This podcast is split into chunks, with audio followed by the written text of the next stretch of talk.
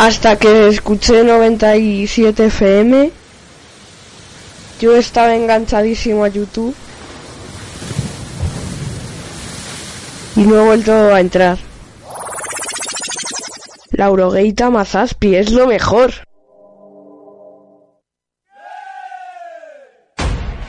Toma pa' que tengas. Toma pa' que Toma pa' que tengas.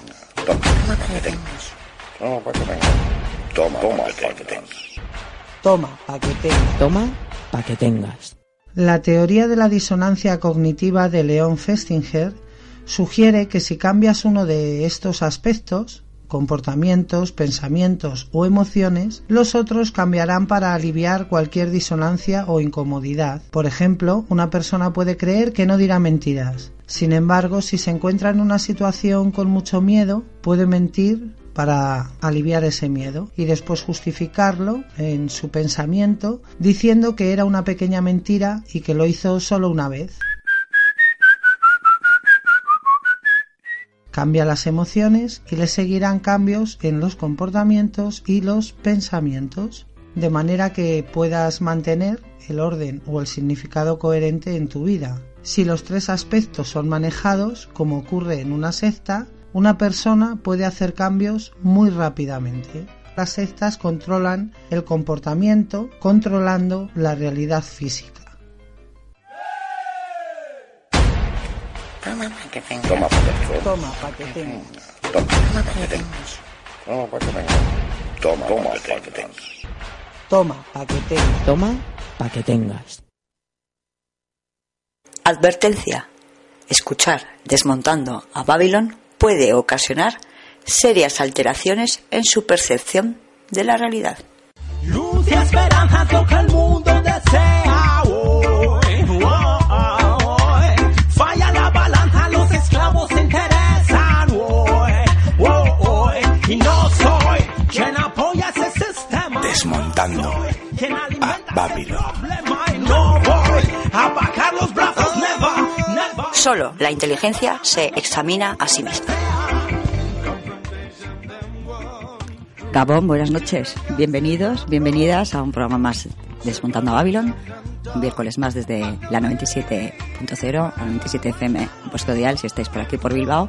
Y desde su página web también se puede escuchar la radio en directo, la radio que sueña.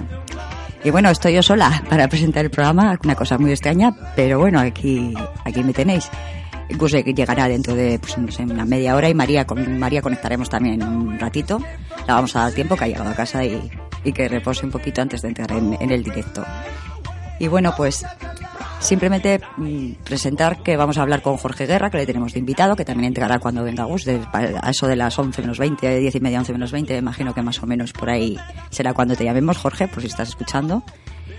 Y bueno, que vamos a hablar un poco con él de propaganda, que ha hecho unos vídeos en YouTube, en su canal de YouTube puedes ir a comprobar. Ha subido algún vídeo sobre la propaganda y sobre las técnicas de propaganda. Y bueno, es muy curioso porque todo esto de la propaganda está aplicado, lo podemos aplicar a cualquier, a cualquier cosa.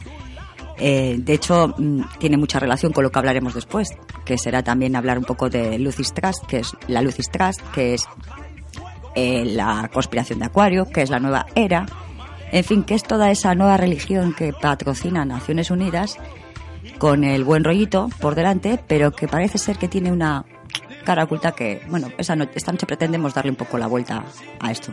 Me siento muy rara estando aquí en los controles. Así que voy a poner un vídeo, o sí, un vídeo, ¿ves? Ya sabía yo. Un audio y, voy a llamar a María para, para ver si me, me acompaña a partir de, de ahora un ratito.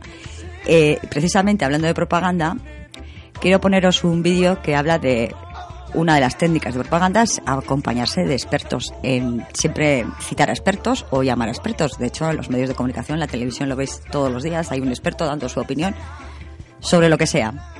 Entonces, bueno, quería que escucharais este audio y luego ya cuando entre Jorge entraremos más en profundidad con el tema de, de la propaganda. Pero bueno, como entrada y como para ir tomando la atención al, al, al programa, pues aquí os pongo el audio y voy a llamar a María mientras. vinos en las bodegas de su padre cuando solo tenía 11 años. Hoy en día produce un millón de botellas al año en Chateau Domaine en Pelide. Pero Brochet también es profesor de enología, la ciencia del vino, en la Universidad de Burdeos. Dice que la mayoría de los expertos en vino son incapaces de distinguir un gran caldo de uno normal, y lo ha demostrado con numerosos experimentos. En su tiempo libre, Brochet también ejerce de especialista en Fauchon, la tienda de vinos más prestigiosa de París. En un famoso estudio, Brochet demostró que los expertos ni siquiera pueden distinguir un vino blanco de uno tinto. Sirvió a otros 54 profesionales un vino blanco y uno tinto para compararlos, pero en realidad eran el mismo vino, solo que uno se había teñido de rojo con una gota de colorante. Ni un solo experto se dio cuenta. Los únicos que notaron que era el mismo vino no eran técnicos, precisamente porque no entendían, estaban menos atentos a los olores del vino tinto.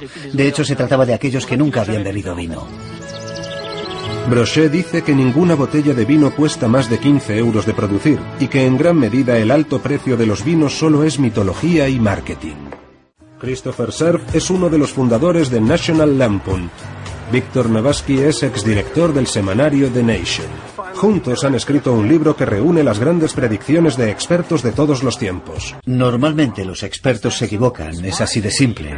Lo sorprendente es que se puede decir exactamente cuánto se equivocan, y es que por término medio, dos de cada tres estudios publicados por revistas médicas acaban cometiendo errores. Y sin embargo, a las grandes corporaciones y a los gobiernos les encanta contratar expertos para cubrirse los activos. Contratar a analistas es una forma de protección. Así puedes decir, pedimos consejo a los expertos y nos dijeron, haced esto, y eso hacemos. Y si sale mal, puedes decir que contrataste a los especialistas y seguiste sus consejos. El profesor Philip Tetlock ha seguido a 300 expertos gubernamentales y mediáticos de alto nivel durante dos décadas, en las que han hecho 82.000 predicciones sobre acontecimientos mundiales. La conclusión es que a los expertos apenas les fue mejor que a monos lanzando dardos. Es como hacer suposiciones al azar. Y cuanto más famosos son y más seguros están, más a menudo se equivocan.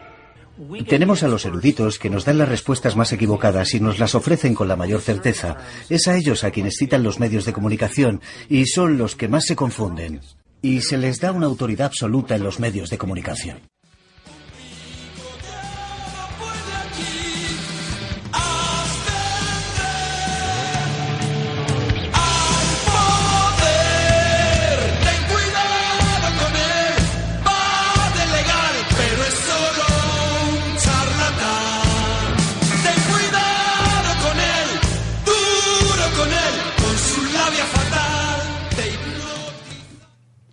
Bueno, pues vamos a ver si tenemos por aquí a María. María, buenas noches, Gabón.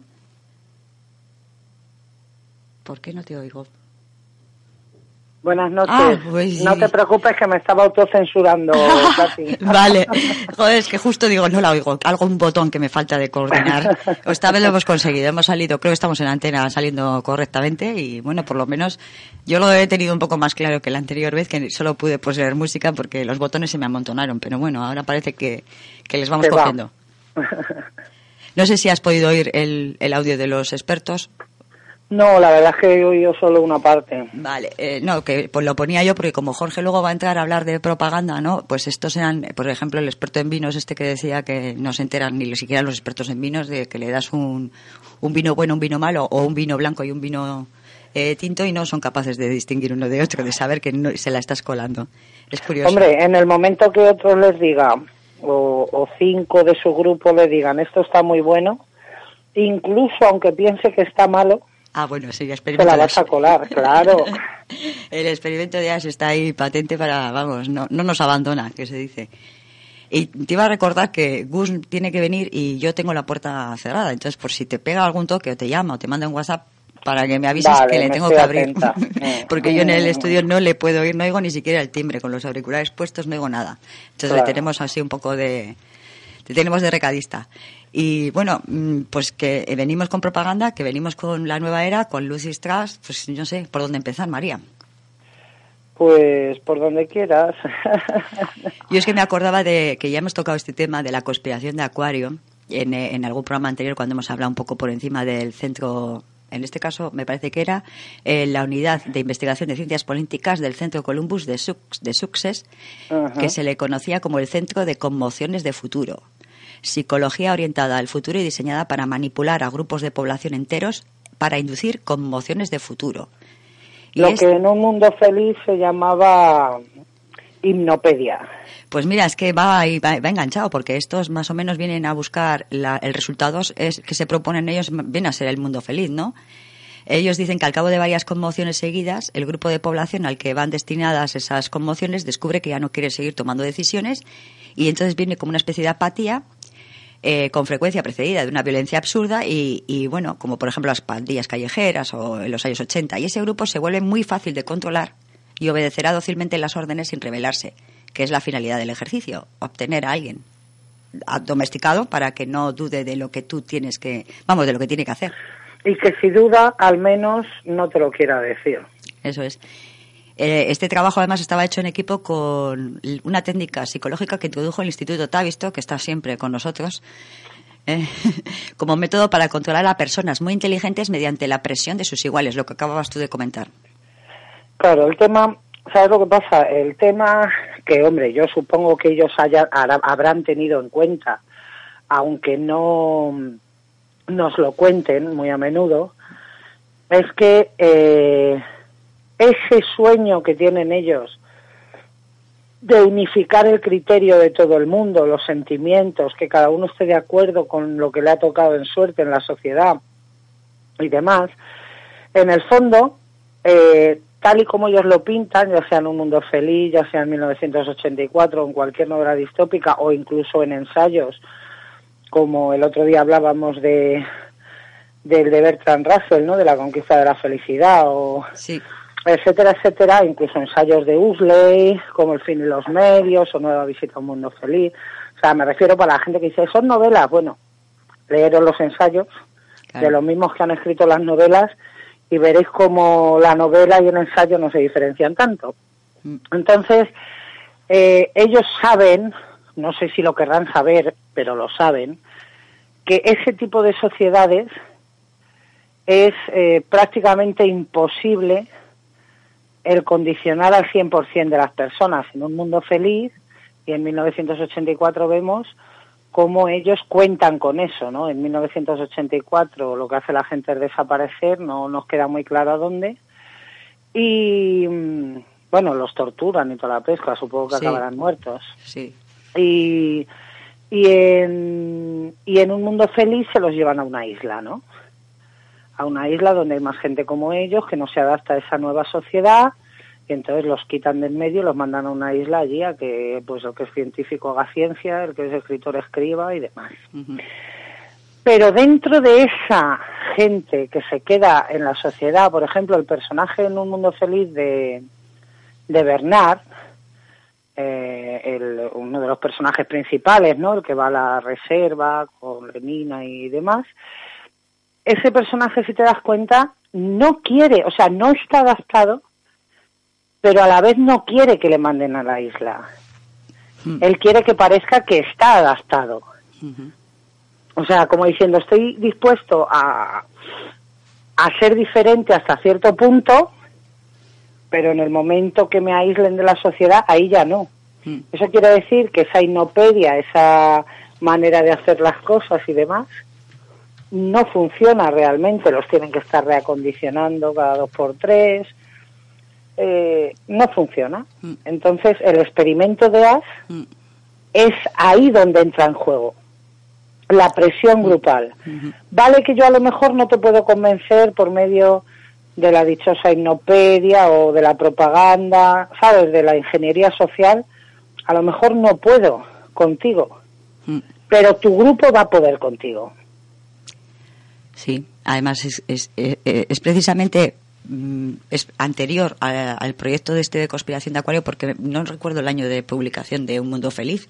Yo es que conspiración acuario no sé lo que es. La conspiración de Acuario es, otro- es, es el libro que se escribió cuando saltó la nueva era en el año 1980, pero la conspiración de Acuario realmente eh, fue, fue un proyecto de los Estados Unidos asignado al Stanford, al Instituto Stanford, y creado en 1946 por el Instituto Tavistock. Y si te fijas, en Sí. 1946 justo cuando se hace la ONU en el 45, ¿no? Justo Claro. después.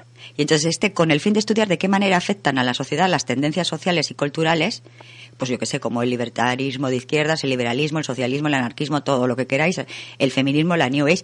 Entonces, lo que se intenta, bueno, de hecho, mm, no llegó a publicarse con el título eh, de la conspiración de Acuario, que se escribió un libro posterior que, digamos, mm, justifica un poco la nueva era, pero el proyecto realmente, lo que había, lo que ellos habla- hablaban era de las, se llamaban las cambiantes imágenes del hombre. Y partía de un análisis político eh, preparado precisamente por el Centro de Estudios de Stanford. El informe dicen que es una de las investigaciones más trascendentes que se han llevado a cabo cómo se puede- de cómo se puede cambiar al ser humano. Por eso yo te preguntaba, creo que, por supuesto, el Un Mundo Feliz es antes del 46 publicado, ¿no? Sí, es del 30 y algo. No sé si es del 32, me parece. Sí, a mí me suena también. Este, pues en base a todo eso que habían investigado Hasley, eh, Orwell and Company, eh, este informe, que abarca 319 páginas, fue redactado por 14 científicos de la nueva ciencia bajo la supervisión de Tavistock y controlados, entre otros, por Skinner, por el psicólogo experimental, el psicólogo de... eh, ahora no me saldrá el nombre. Y la antropóloga, la antropóloga Margaret Mead. Es un proyecto a, gran escala, quiero decir, después de, de estas mm, de esos ensayos de Hasley, porque creo que es el que más a mano tenemos, digamos, pues ahora ya no se trataba solamente de grupos pequeños, sino de, de ser capaz de llegar a lo que Hasley planteaba en un mundo feliz, de La llevar sociedad entera, a la sociedad entera. Y entonces, eh, lo que venía a decir un poco este el estudio es que el informe teni- termina con una serie de predicciones. Hay numerosos indicadores de que es posible que esté surgiendo una imagen nueva de la humanidad. Y entonces, la historia era cambiar eh, eh, al hombre mm, industrial por el hombre postindustrial. Y este hombre postindustrial iba a ir a ser una, un ente espiritual. Mm, me explico, de la maquinaria ruda de la revolución industrial pasamos una revolución del de lo espiritual. Y mm, el estudio, bueno, pues eh, entre ellos los numerosos indicadores de que es posible que esté surgiendo esa nueva imagen, pues es por, la, por ejemplo, la participación de los jóvenes, el movimiento de liberación de la mujer, la rebelión, la rebelión de los jóvenes contra los errores de la sociedad. Estas tendencias tan dispares analizadas por separado no demuestran que se trate del surgimiento de una nueva imagen del Pero ahí humano. ya te están engañando. Dime. Ahí ya te están engañando. Mm. ¿Me explico?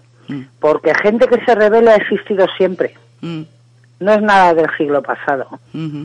Lo que pasa es que nos quieren hacer ver que eso antes no ocurría. mm. Como que es algo nuevo, novedoso. eh, Sí. pero no lo es. Mm, ¿Me explico? Ujú. Sí, sí, sí. Y bueno, pues viene a decir eso que eh, la nueva era, por ejemplo, el- todo el proyecto de la ONU, religión de la ONU, todo el proyecto este de espiritualidad más que religión, que es más espiritual. Bueno, pues es en parte uno de los mm, de los proyectos que se lanzan ahí para ir modelando, para ir pre- programando y para, bueno, la propaganda sirve para remarcar esa preprogramación, digamos, ¿no? Hombre, date cuenta que la religión, no me acuerdo, hablé con un psicólogo una vez en un curso que me dieron en uno de mis trabajos, eh, y me decía que era muy importante creer en algo, Claro.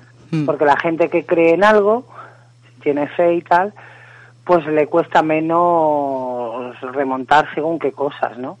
Tú vas a un funeral de cristianos auténticos, cuando digo cristianos auténticos eh, o católicos auténticos, ¿no? Te digo de estos que van a misa todos los días, que se lo han creído todo, que tal, que cual. Y, y es muy diferente a un funeral de gente que no cree en nada, ¿no? porque tienen esa esperanza de que por lo que ha luchado toda su vida se ha conseguido en la muerte, que está con Dios, que no sé ¿me explico? Sí. Entonces, ya sea de una manera o de otra, eso ayuda un poco a superar, ¿no? Si tienes realmente fe en esas cosas. Por eso en el Iron Mountain hablan de que el tema religioso como sustitutivo para el control social, ¿no? Para la función del control social de la guerra, eh, no debe de, de- de desecharse la idea de, de crear una nueva religión, porque aunque en principio parezca que hoy en día no calaría, en la historia de la humanidad ha demostrado que sí, ¿no? Sí, es así. Sí, sí. De hecho, esto está mm, bendecido por el propio comité principal del, del comité de política del grupo Bilderberg y la expresión que se ha llevado a cabo con toda este todos esos proyectos que han ido unidos desde esta perspectiva del- de la conspiración de Aquarius, desde este cambiar la imagen de, de los hombres, ¿no? Del hombre o de la humanidad, han ido todos. Eh, eh, espera un poco porque es que estoy oyendo, me parece que estoy oyendo el timbre de abajo. Voy a poner un temita y volvemos ahora que creo que Gus ya nos está Es tocando. Gus, sí. Sí, Como ¿no? Vale. ahora mismo. Sí, pues entonces vamos a ir con un tema de Sistamoni, con un jingle que no se hizo y con el tema eh, que se llama Little Batalagua, que es pequeña pero matona, vamos, viene a ser algo así. Vamos allí, María. Así le abro a Gus, que ahora sí que estoy oyendo el timbre. Venga. Venga, por ello. Vale.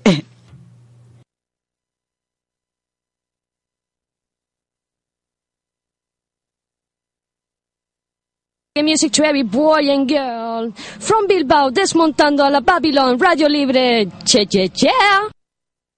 Cha! Radio Rasta have been traveling the whole wide world, spreading reggae music to every boy and girl. From Bilbao, desmontando a la Babylon, Radio Libre. Che, che, che. Sí, por supuesto. Selecta.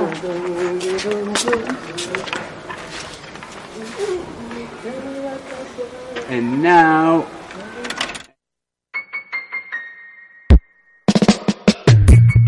I've been traveling the whole wide world, spreading reggae music to every boy and girl. Black Rose, Prince Yamo, Sifax, Studio 14. Cha! Introduce her on the morning. I can be cute, I can be funny. But when we lick, don't stop. But when we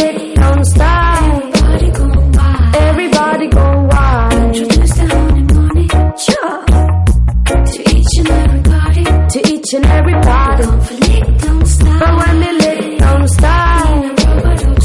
Lord, me name lick a money, maybe lick a bomb, Talawa. Kick down fence and broke down warrior. Heart of a lioness, spirit of a warrior. We come to lead, cause I'm a leader, not a follower. Message we are bringing me, deliver like a courier. Turn on the heat, rising the temperature on the thermometer. Me have the skill, me have the style, me have the stamina. That's why they study me. It's up, they calling. Me, they want to pre, they want to watch, they want to monitor. Paparazzi want to take me picture with the camera. You got to hear say some of them what we've been binocular. They want to be me agent and me promoter and me manager.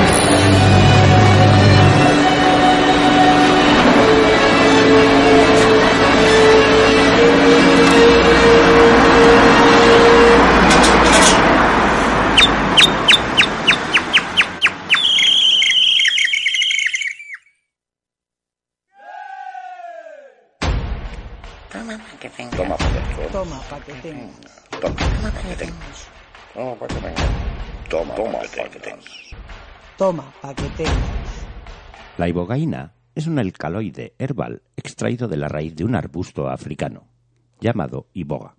Sus notables propiedades antiadictivas fueron descubiertas accidentalmente por un adicto a la heroína, H. Lotsoft, en 1962, cuando consumió ibogaína con fines recreativos y a la mañana siguiente descubrió que no sentía deseo alguno por drogarse. Numerosos estudios e investigaciones científicas han demostrado convincentemente que la ibogaína tiene la capacidad de aliviar significativamente los síntomas de abstinencia en casi todos los casos de adicción.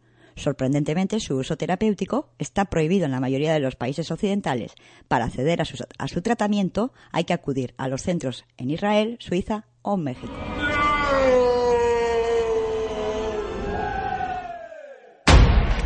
Toma pa' que tengas. Toma pa' que tengas. Toma pa' que tengas. Toma pa' que tengas. Toma pa' que tengas. Toma pa' que tengas. Toma pa' que tengas.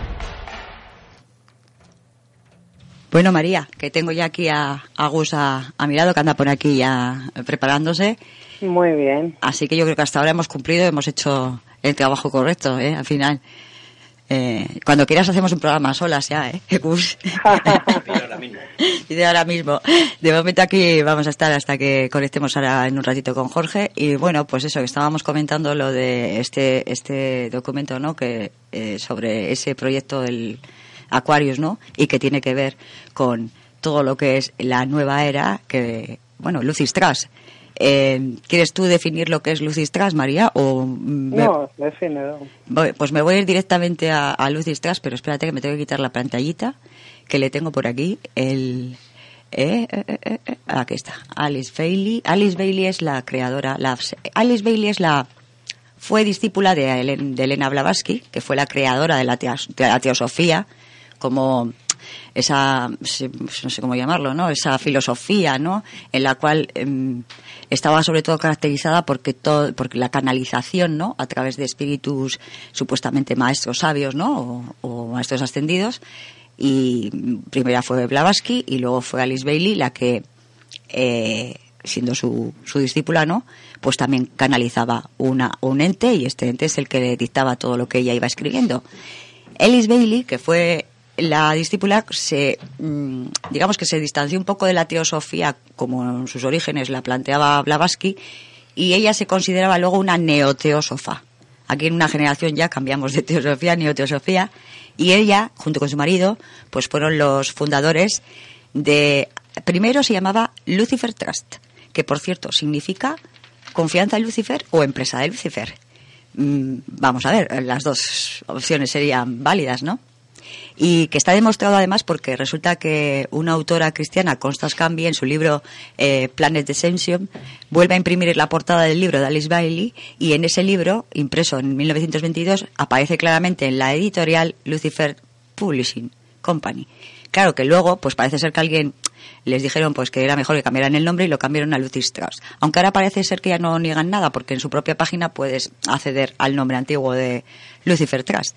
¿Y Lucifer Trust a qué se dedica? Pues es una entidad que publica, que desde sus inicios se dedica a publicar los documentos de Naciones Unidas, sobre todo los relacionados con el tema de y los pueblos, de la cooperación, del desarrollo, todo lo que tiene que ver con, con alimentación, desarrollo, educación. Está metido en todos, en todos, en todos los, los sitios, porque además es, es miembro consejero del Consejo Económico de las Naciones Unidas.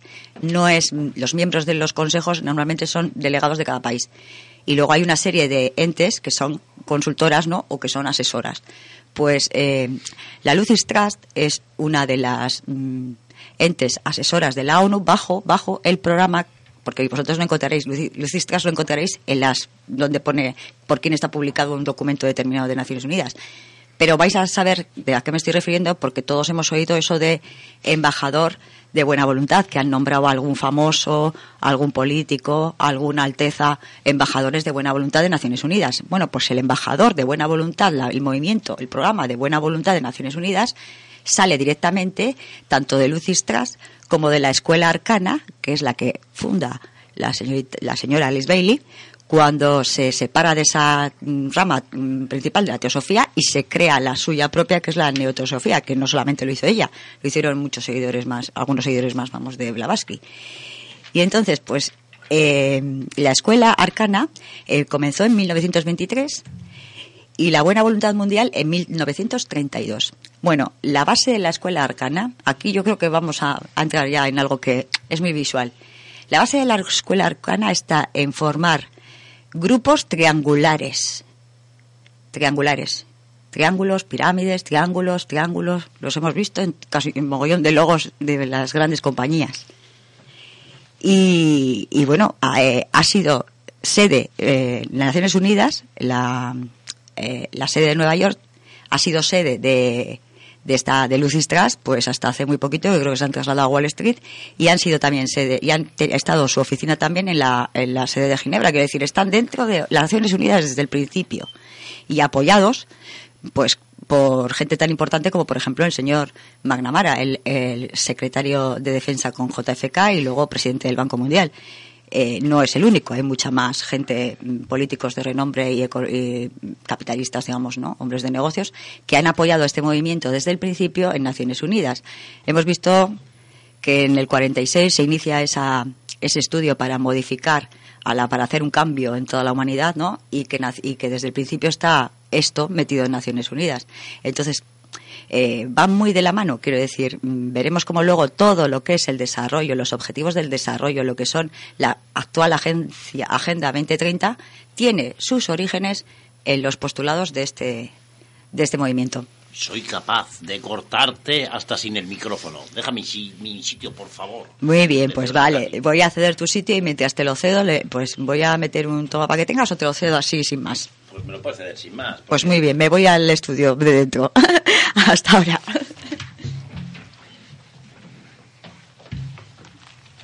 Hola, buenas noches a todos y a todas. Hola, María. Eh, le digo que puede entrar sin meter ningún toma para que tengas porque voy a hacer una encuesta. Si consideráis que las dos chicas solas sin mí están mejor, podéis mandar todos los emails que los censuraré inexorablemente antes de que los puedan ver. Así que bueno, ya sabemos que, que, eh, que no va a venir ninguno. Eh, Marichu, ¿estás por aquí? Marichu, manifiéstate. Aquí estoy. Ah, vale, vale. Bueno, pues nada, he llegado como ah, con la lengua afuera, como perro. Y, y muy bien. ¿Y qué os parece si le vamos llamando también a nuestro coleguilla Jorge? Perfecto. ¿Qué le vais a llamar? ¿Por el esquipe o...? Sí, sí, porque ya que hemos puesto un esquipe con canal aparte para que no nos interrumpa, pues pues bueno, pues vamos a usarlo, ¿no? A ver si lo tengo por aquí. Jorge Guerra, aquí está. Y vamos a llamarle. A ver, se le tengo. Tiki tiki tiriquim. Eh, Katy, no sé si darte ahora micro, ¿eh? Porque ahora que tengo el poder yo, te has pasado dos minutos. Vale, venga, a ver, a ver. Eh, ¿Te he dado bien? No lo sé, no me oigo. No, pues entonces no te he dado bien. A ver, ahora. No, pues antes sí te había dado, a ver. Ah, pues ahora sí me oigo. Ahora Vale. sí, ahora, Ahora sí. sí me oigo. Jorge no está en línea. Bueno, pues sigamos. Pues lo hacemos al revés. Si quieres entro yo por Skype y le llamas. ¿Eh? No, porque eh, como ya habíamos quedado, pues estará ahora, digo yo. Eh, si vemos que en 10 minutos no estuviera, pues, pues le llamo por teléfono. Eh, Jorge, voy a poner. eh, no me dejes solo con estas. no me dejes solo. Es verdad que le estoy poniendo esto, ¿eh? Bien, bueno. ¿Hay una actualización disponible? Pues no. Eh, bueno, oye, pues... eh, pues que hable la que menos haya hablado. No, a mí... ¡No sabía! Tira, tira. Di, dime, bueno, la verdad es que no sé con qué tirar, porque como yo he visto la escaleta dos minutos antes de empezar el programa, Mm, Ah, bueno, suerte pues que tienes, no que la has visto. de- ni de lo que tengo que hablar. Pero, no sé, decidme vosotros. Bueno, yo eh, antes eh, había comentado eh, eh, con Jorge, le llamaba antes por teléfono, digo, oye, tal, entraremos por, por eso digo que por Skype. Eh, y, y- le he comentado pues que como estaba con un tema de propaganda, él había hecho unos vídeos cojonudos, de cortitos y bien condensados, pues de Bernier, Bernays y, y posteriormente también, pues que comentarle de algo. Entonces cuando entre, pues, pues hablaremos algo de propaganda, porque es que es muy importante, porque hablamos de lo que hablemos. Si os fijáis, lo miramos con nuestro marco de visión, nuestro punto de vista. Y nuestro punto de vista, por muy espabilados que estuviéramos, alguien lo ha diseñado, joder, incluso estando espabilados. Entonces, eh, el que crea que la propaganda no le afecta, bueno, pues, pues, pues que se escuche dos o tres temporadas de nuestros programas primero y luego vuelva a escuchar, porque si no va a perder el tiempo. Nos, nos afecta a todos, al más incluso a alguien que diseñe propaganda le afectará el pensamiento porque es una propaganda multifacética. Nos pegan por todos lados por la tele por el periódico los deportistas los y si no es de una manera de otra pues estamos influidos todos. Entonces es muy importante saber los sistemas primero para que nos demos cuenta de hasta qué punto. Da igual de que hablemos de la ONU la ONU no hay ninguna ninguna organización mínimamente potente en el mundo que no esté controlada de una u otra manera por los malos. No hay ninguna que se dirija al público, a nosotros, sin haber estudiado previamente cómo convencernos. Sea verdad, sea mentira, te vayan a decir lo que te van a decir, es cojonudo. Es, esto es como los partidos políticos cuando acaban las elecciones, que uno ha sacado más, otro ha sacado menos, y resulta que todos han ganado, todos están contentos. Dicen, no, ni- hemos bajado menos de lo esperado. O sea, te, dicen cada cosa que da hasta vergüenza ajena a oírla, ¿no? Pero todo, nadie, ninguno ha perdido, ¿no? Pues más o menos eh, eh, es que tiene una manera de dirigirse a nosotros. No estamos en igualdad de condiciones. Una persona individual contra esta manada de, de- lo tienen muy muy muy muy bien estudiado desde el punto de vista desde todos los puntos de vista no entonces por eso es muy importante que en todos los programas eh, antes de empezar igual habláramos algo de Bernays recordar que nos hizo fumar chicas a- por medio de, vosotras a nosotros recordar chicos que era de, de, entre comillas de mariquita llevar una- un reloj de pulsera y de repente nos los nos los llevamos todos, pero no es idea nuestra. Entonces, si partimos de esa base, podremos comprender cómo es posible que lo que está pasando de Greta Thundercheng, esta Sen, Greta Truñensen, eh, yo creo que va a ser lo más acertado, Truñensen. suena bien, ¿no? Suena a sueco, además suena a verdad. Estás, estás, estás, eh, Iba a decir que, por cierto, eh, todo el tema de las ONGs verdes y todo esto también viene de la nueva era, de los postulados de la nueva era que hacen a la tierra madre, la tierra hay que protegerla, eh, aunque hacen al hombre divino, quiero decir, mm, quitan a Dios la divinidad, se la dan al hombre, pero luego al hombre le someten a la tierra, quiere decir, la tierra no tiene por qué darte nada. Tú eres el que tienes que cuidar a la tierra. Eso es lo que viene a decir este movimiento y ahí están todas las ONGs verdes, las ONGs, por supuesto, todas las de desarrollo que he dicho antes, de cooperación, de lucha contra la pobreza, de lucha contra el hambre. Me, hace, me llama la atención porque todo eso se me ha ido cruzando. En, he hecho una pequeña investigación sobre la nueva era y me he quedado un poco alucinada porque yo había muchas cosas de la ONU que no entendía, pero gracias a entender la nueva era resulta que ahora entiendo a la ONU. ¿Qué te parece?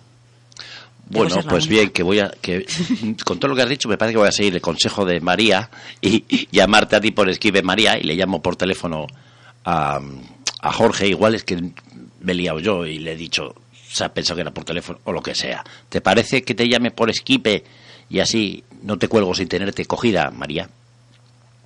Vale, como Pero por Skype no estás colgar. tú tampoco, ¿eh? Claro, me tendré que conectar. Ah, vale, vale, vale. Bueno, pues, eh, pues bueno, pues te cuelgo y te llamo lo primero y luego ya le llamo a José, a Jorge. ¿Te parece? Venga, va.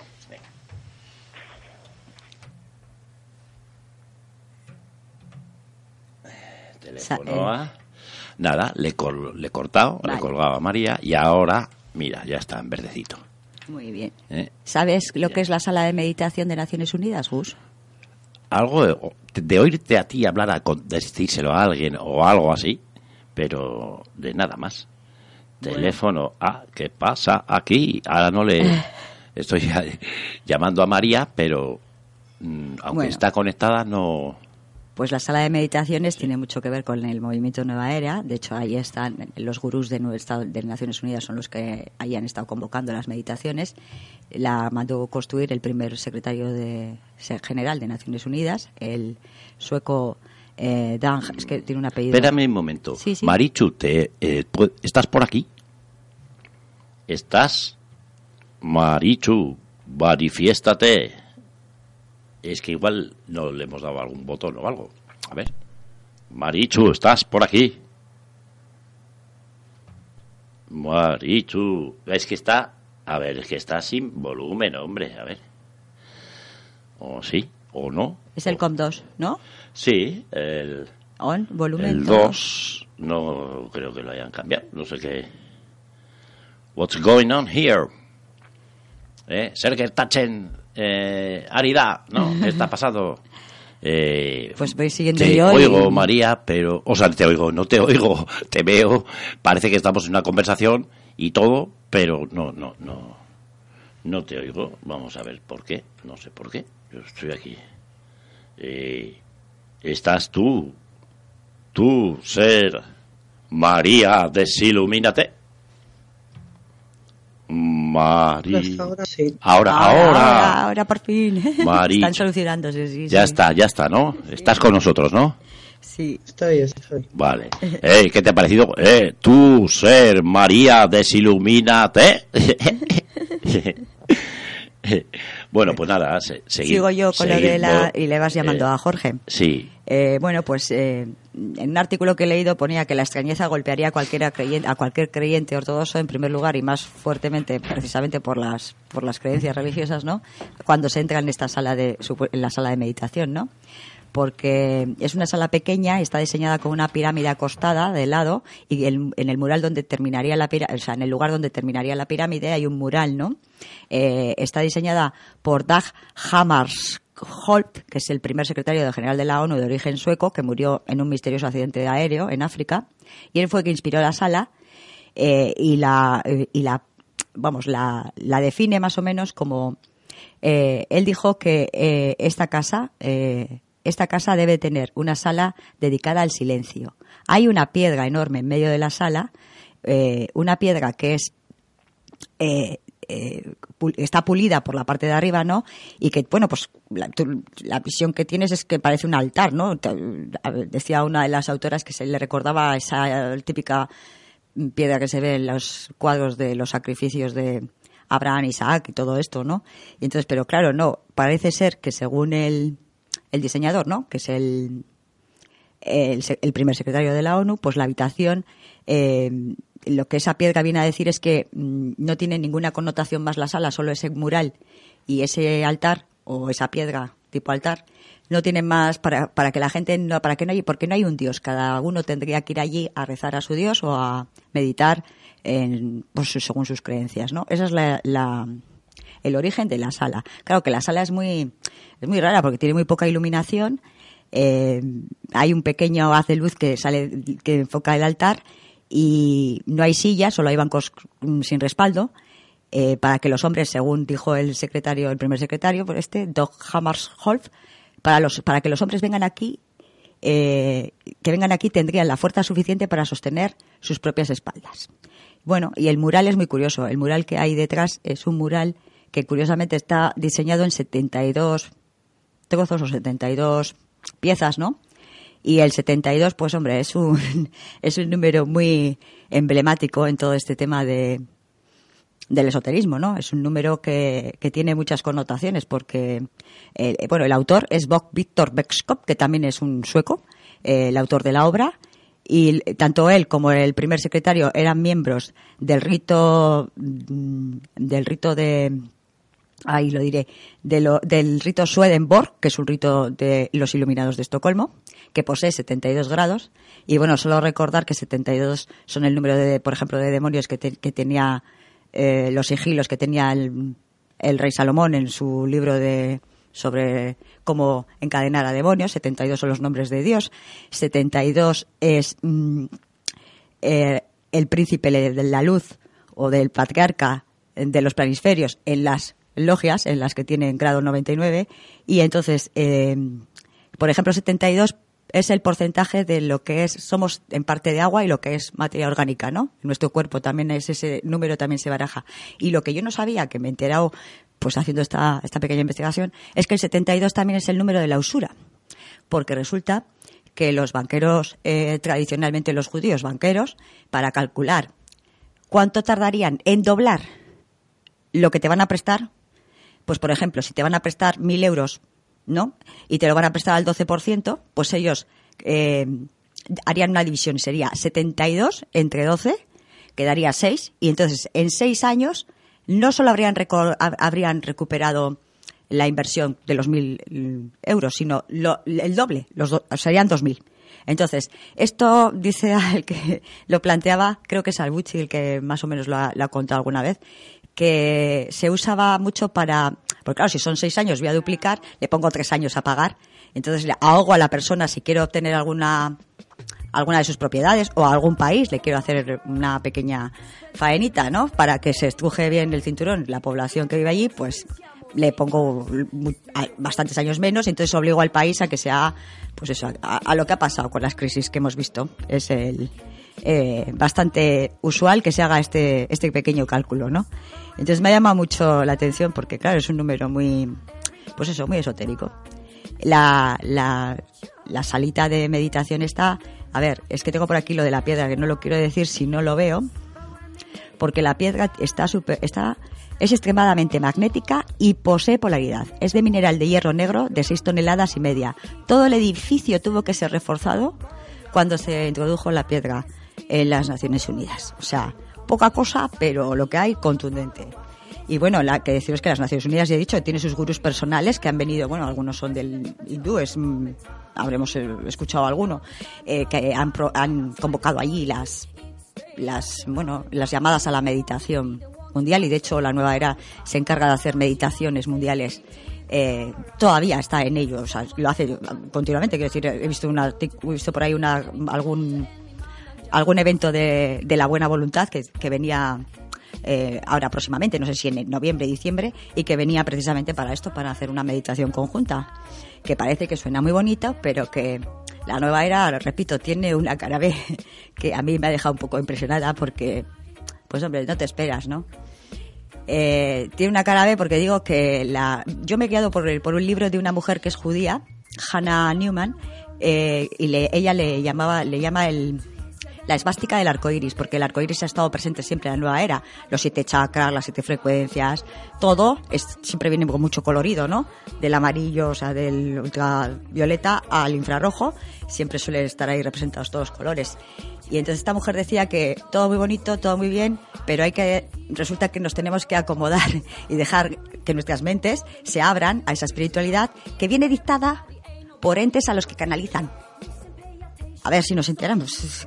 Esos son los que dan las órdenes y los pasos a seguir en este plan maravilloso por el cual la, vamos a evolucionar como raza. Eso es lo que toma de Blavatsky, toma que estamos en una evolución de razas y entonces que vamos a pasar de una subraza a otra subraza, digamos, y que mm, en este paso, pues que tenemos que tener una conciencia colectiva, conciencia mundial, para poder eh, conectar con el maestro o con el ente que coordinaría todo el universo, ¿no? Que sería el Sanat Kumara, si no me equivoco, y, el, y esperando a que llegue el Maitreya, el Mesías. Quiero decir, poco se aparta de los postulados originales de las religiones en el sentido de que ellos aceptan los Mesías de todo el mundo, aceptan a los, eh, a los como maestros ascendidos, a Buda, a Jesús, a bueno, pues a todos los que han sido los líderes de las religiones, ¿no? Y luego eh, aceptan a todas esas, porque el, ca- el catolicismo también lo tiene, el cristianismo, la segunda venida de Jesús, pues al Cristo, todo eso sería el Maitreya, que ellos han tomado de la religión hindú, y ese sería el que se personal, el que se, se convertiría en carne, digamos, de nuevo, y entonces, pero solamente cuando estemos preparados. Lo que pasa es que para el que no, el que no se quiera apuntar a esto lo tiene muy mal, porque va a ser purgado, extinguido o destruido directamente. Pues nosotros decimos que no. Muy bien, muy bien.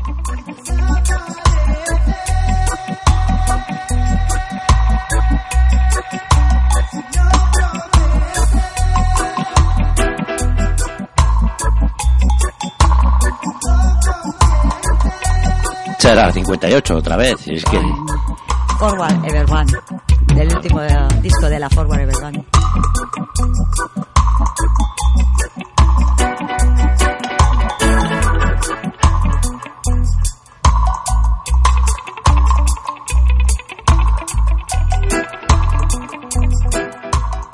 Decía que he cogido los datos de una mujer judía que escribía sobre, que hizo una investigación, ¿no? Y que es un- una especie de informe que está publicado en internet gratuito.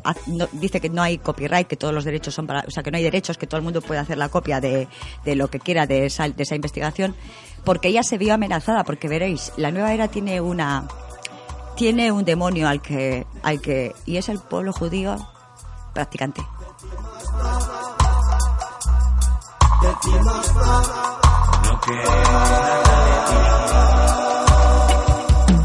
Cosa rara, eh, claro, dices, pero ¿cómo? ¿La nueva era antisemita? Pues es antisemita en el sentido de que para Blavatsky decía que no llega tan lejos como Bailey, Alice Bailey es la que realmente lo lleva mucho más extremo en el sentido de que se puede considerar como eso, como antisemitismo. Blavatsky decía que los judíos son una reminiscencia de la época de Lemuria y que luego ha estado Atlanta, Atlantis, vamos, y que se han quedado aquí y entonces lo que hacen es degradar esa ascendencia de evolución de la humanidad. Eh, Alice Bailey va más allá, dice que no pueden eh, seguir aquí y que hay que acabar con ellos antes de pasar a la siguiente eh, a la siguiente era, ¿no? A la siguiente evolución de la subraza o de la raza humana, tal y como ellos lo plantean en su teosofía. Entonces es muy curioso porque yo esto no lo sabía. Entonces, esta mujer como se siente atacada porque precisamente en la nueva era se define como todas las religiones menos la judía. Que esa que me ha llamado la atención porque efectivamente tiene razón y to- están todas menos el judaísmo. Por lo que te digo, porque consideran como una reminiscencia, como digamos una genética pobre. Así de claro lo dicen, ¿eh?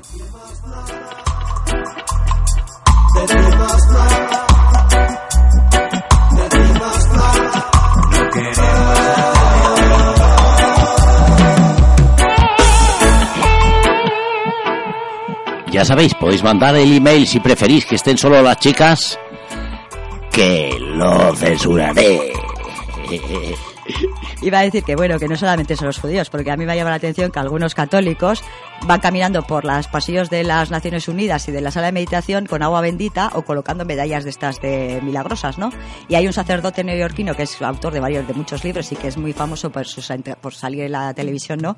Que este dijo directamente en una de las entrevistas que él había entrado en la sala de meditación y la había bendecido por si acaso.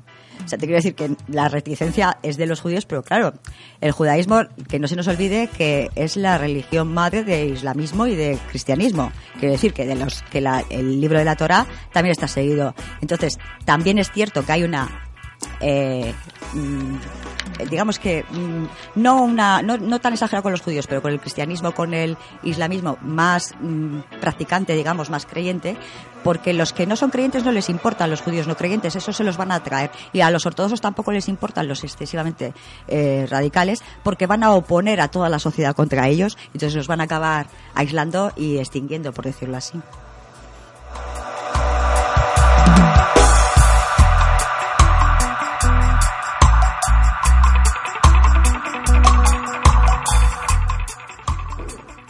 ¿Y qué os parece todo lo que os he contado de la nueva era? Yo no me lo creo, María. ¿Tú qué, qué opinas? ¿Estás o te hemos perdido? Venga, que te aumentamos el sueldo por el doble. Dinos algo, Marichu. Est- ¿Estás, no? ¿O no?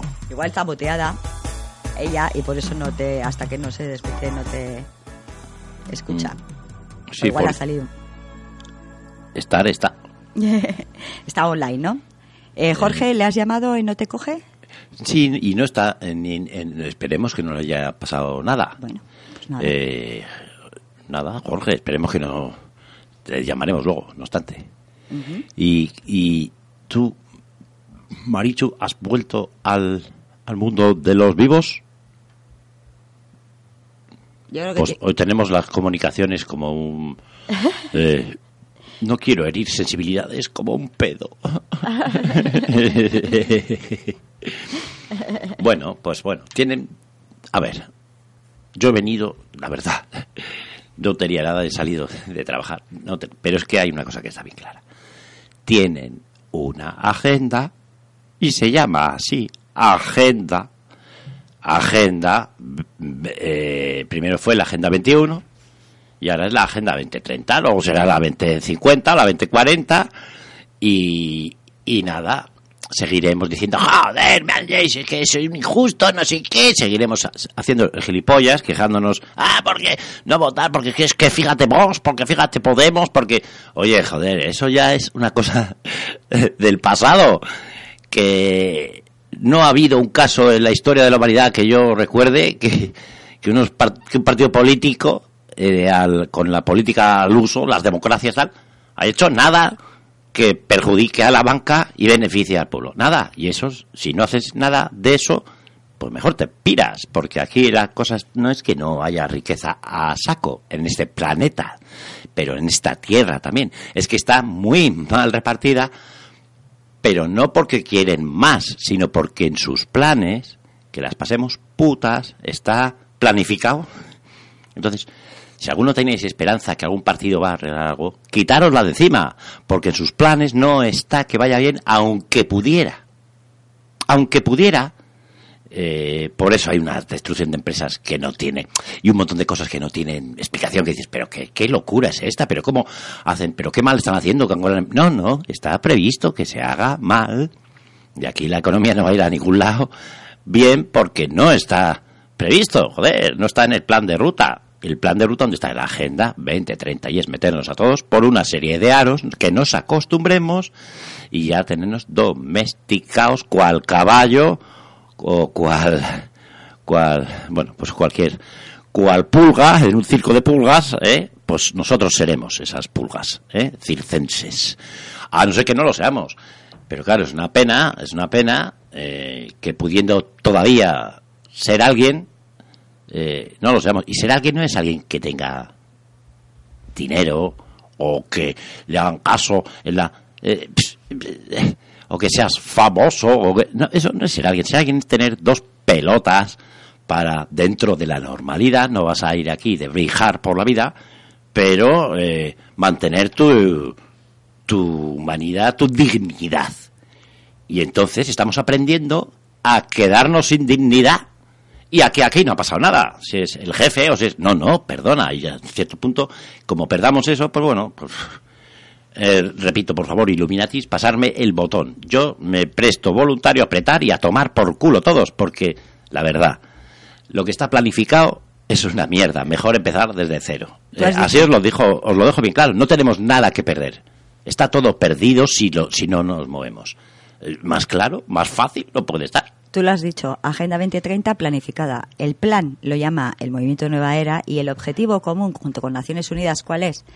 Pues garantizar el cumplimiento de que se cree una constitución mundial por parte de la ONU, una gobernanza mundial que incluye un acuerdo de los gobiernos de las naciones para ordenar eh, sus soberanías separadas en un solo gobierno al que entregan sus armas. Estos arreglos incluyen un Consejo de Administración Fiduciario de la ONU que tomaría el control de los bienes comunes mundiales o de toda, y de todas las aguas y, del espacio aéreo internacional, un Consejo de Seguridad Económica para establecer un sistema global de financiación y de trueque con el que se supone que pues te- retener fondos de Naciones Unidas para la cooperación y para eh, romper las desigualdades, un único sistema monetario y a través de los créditos registrados para que todo el mundo tenga acceso a ellos, un ejército permanente de Naciones Unidas, porque mucha paz, pero hay ejércitos siempre, ¿eh? para asumir responsabilidades de mantenimiento de la paz. Eh, y, por cierto, Esto está mm, dicho por Henry Lamb, que fue vicepresidente ejecutivo de la Organización para la Conservación del Medio Ambiente y presidente de Soberanía Internacional dentro de las Naciones Unidas. Quiero decir, es un personaje que es, es un señor que luego escribió cosas porque no estaba de acuerdo con, con muchos de los planteamientos y entre ellos él comentaba cuál es el objetivo común, el objetivo final tanto de las de la nueva era como de los políticos que han seguido y que han apoyado esta nueva era, porque recuerdo desde McNamara, bueno, pues voy a decir Kissinger, voy a decir mm, Ronald Reagan, mm, George Bush, hasta Hillary Clinton, hasta Hillary Clinton, dice esta señora, consulta con el espíritu de Eleanor Roosevelt. hasta Hillary Clinton consulta con el espíritu de Leano Roosevelt, para que veáis hasta dónde está metido esto de la nueva era. Y lo ha dicho públicamente a Hillary Clinton en una entrevista. ¿eh? Esta mujer tiene todos los datos de quién la ha dicho dónde, cuándo, hasta la página. Por eso quiero decir que... Y bueno, la nueva era, por cierto, que habla de una jerarquía universal. Jerarquía siempre es que unos mandan y otros obedecen. No es que todos somos iguales en nada, en, esto. Mm, No tiene nada que ver con el que sea, el que diga que tú eres divino, no. Serás divino, pero tú acatas los mandamientos de ese ente que le dice la señorita o que le decía la señorita Alice Bailey lo que tenía que escribir, que eran los pasos a seguir en ese plan, y entre esos pasos a seguir, pues estaban cosas como el, la planificación familiar, la despoblación, la eugenesia, el, eh, el- la purga que he dicho del pueblo judío, de todo esto. Y entonces son cosas que se han llevado a cabo por la agenda de los políticos. Katy, tengo una muy buena noticia y una muy mala. Dime. Bueno, empezamos por la mala.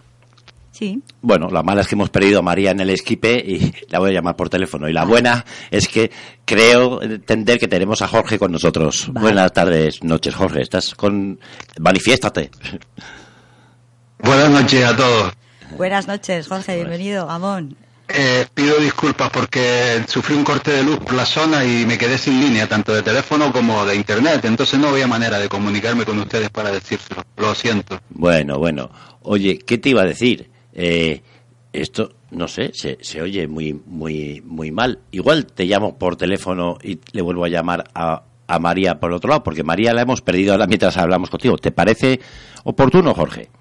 Oportuno, perfecto. A ver si, oímos mejor. Vale, pues te llamo ahora, te cuelgo aquí y te llamo por teléfono. Vaya, vaya, vaya. Lo que es estar en los controles, ¿eh? Yo he estado ahí cinco minutos. Los cinco primeros minutos se me han hecho eternos, Gus. ¿Eh? Dios, Digo, pues solo han pasado cinco minutos. Pero, pero y he puesto ya el audio y me llama María porque ya me sentía muy sola y sola, eh, sola con la mesa de, de edición. Pero bueno, ha sido bonita experiencia de poder sacar adelante el programa en caso de imprevisiones. Bueno, también tengo que decir, por ejemplo, que dentro de la educación en Estados Unidos, por ejemplo, todo este movimiento ha tenido ha estado muy metido en quienes han hecho las leyes, por ejemplo, en quienes han hecho los cambios del sistema educativo de Estados Unidos. Y me llama mucho la atención, por ejemplo, que se llama Visión 21, uno de los mm, proyectos para la educación, ¿no? Eh, y que este plan, que era el plan del currículum, ¿cómo se llamaría aquí? Disciplinario, no me acuerdo pues, cómo le llamarían. Eh, el- la creación del currículum estudiantil, ¿no? Cómo se iba a- crear ese currículum y cómo se iba a enseñar a partir de ahora y qué materias iban a entrar. Bueno, pues uno de los primeros sitios donde se, mm, se instauró esto fue eh, precisamente en Virginia, en la escuela de la que luego hubo en la matanza de Columbine. De la matanza de Columbine. Uno de los primeros bien. sitios donde se implantó para, para enseñar a los maestros cómo tenían que crear disonancias cognitivas a los... A ver, buenas tardes. A ver si ahora por fin podemos coger a Jorge. Jorge, ¿estás con nosotros? Buenas noches. Buenas noches. Buenas noches. Qué bien se te oye, ¿verdad? Sí, mucho Sí. mejor. Sí, algo pasaba con el- la internet igual y, y había interferencias o lo que sea. Bueno, pues, eh, pues, pues nada, Jorge, encantado de tenerte otra vez con, con nosotros. Nada, un placer y siento haber llegado tarde, pero no fue culpa mía. No, bueno, ¿qué, le vamos a hacer? El- las circunstancias mandan. Eh, Sí, no sé ni, ni de qué han hablado. eh, Pues, Pues bueno, mira. estábamos hablando sobre todo de la pantoja y de, de la ONU un poquito, ¿no? Yo Sí. tampoco, no creas que yo he llegado tarde. he bueno, he hablado yo porque os estáis, hemos tenido tantos problemas de control, Mm. eh, em, sobre todo de Lucistras, para dejar un poco claro que es Lucistras, la nueva era, porque tiene mucho que ver con esa Agenda 2030 que viene recogiendo ese plan.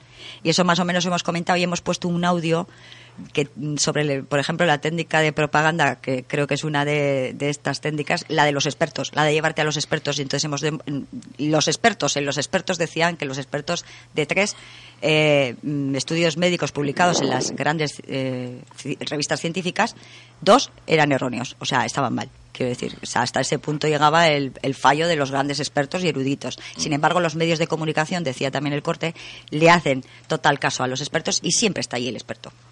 Eh, Hombre, pa- para eso está, ¿no? Eh, esto es como los hombres de bata blanca, ¿no? Los médicos o tal. ¿Qué te parece a ti, Jorge? Antes he hablado algo de propaganda. Yo he dicho que ahí estás haciendo unos vídeos de propaganda muy cojonudos, condensados, con una información buenísima y tal. y, que era muy importante. Y he cortado medio, o sea, no sabía ni lo que habían hablado, pero he hablado un poquito de propaganda.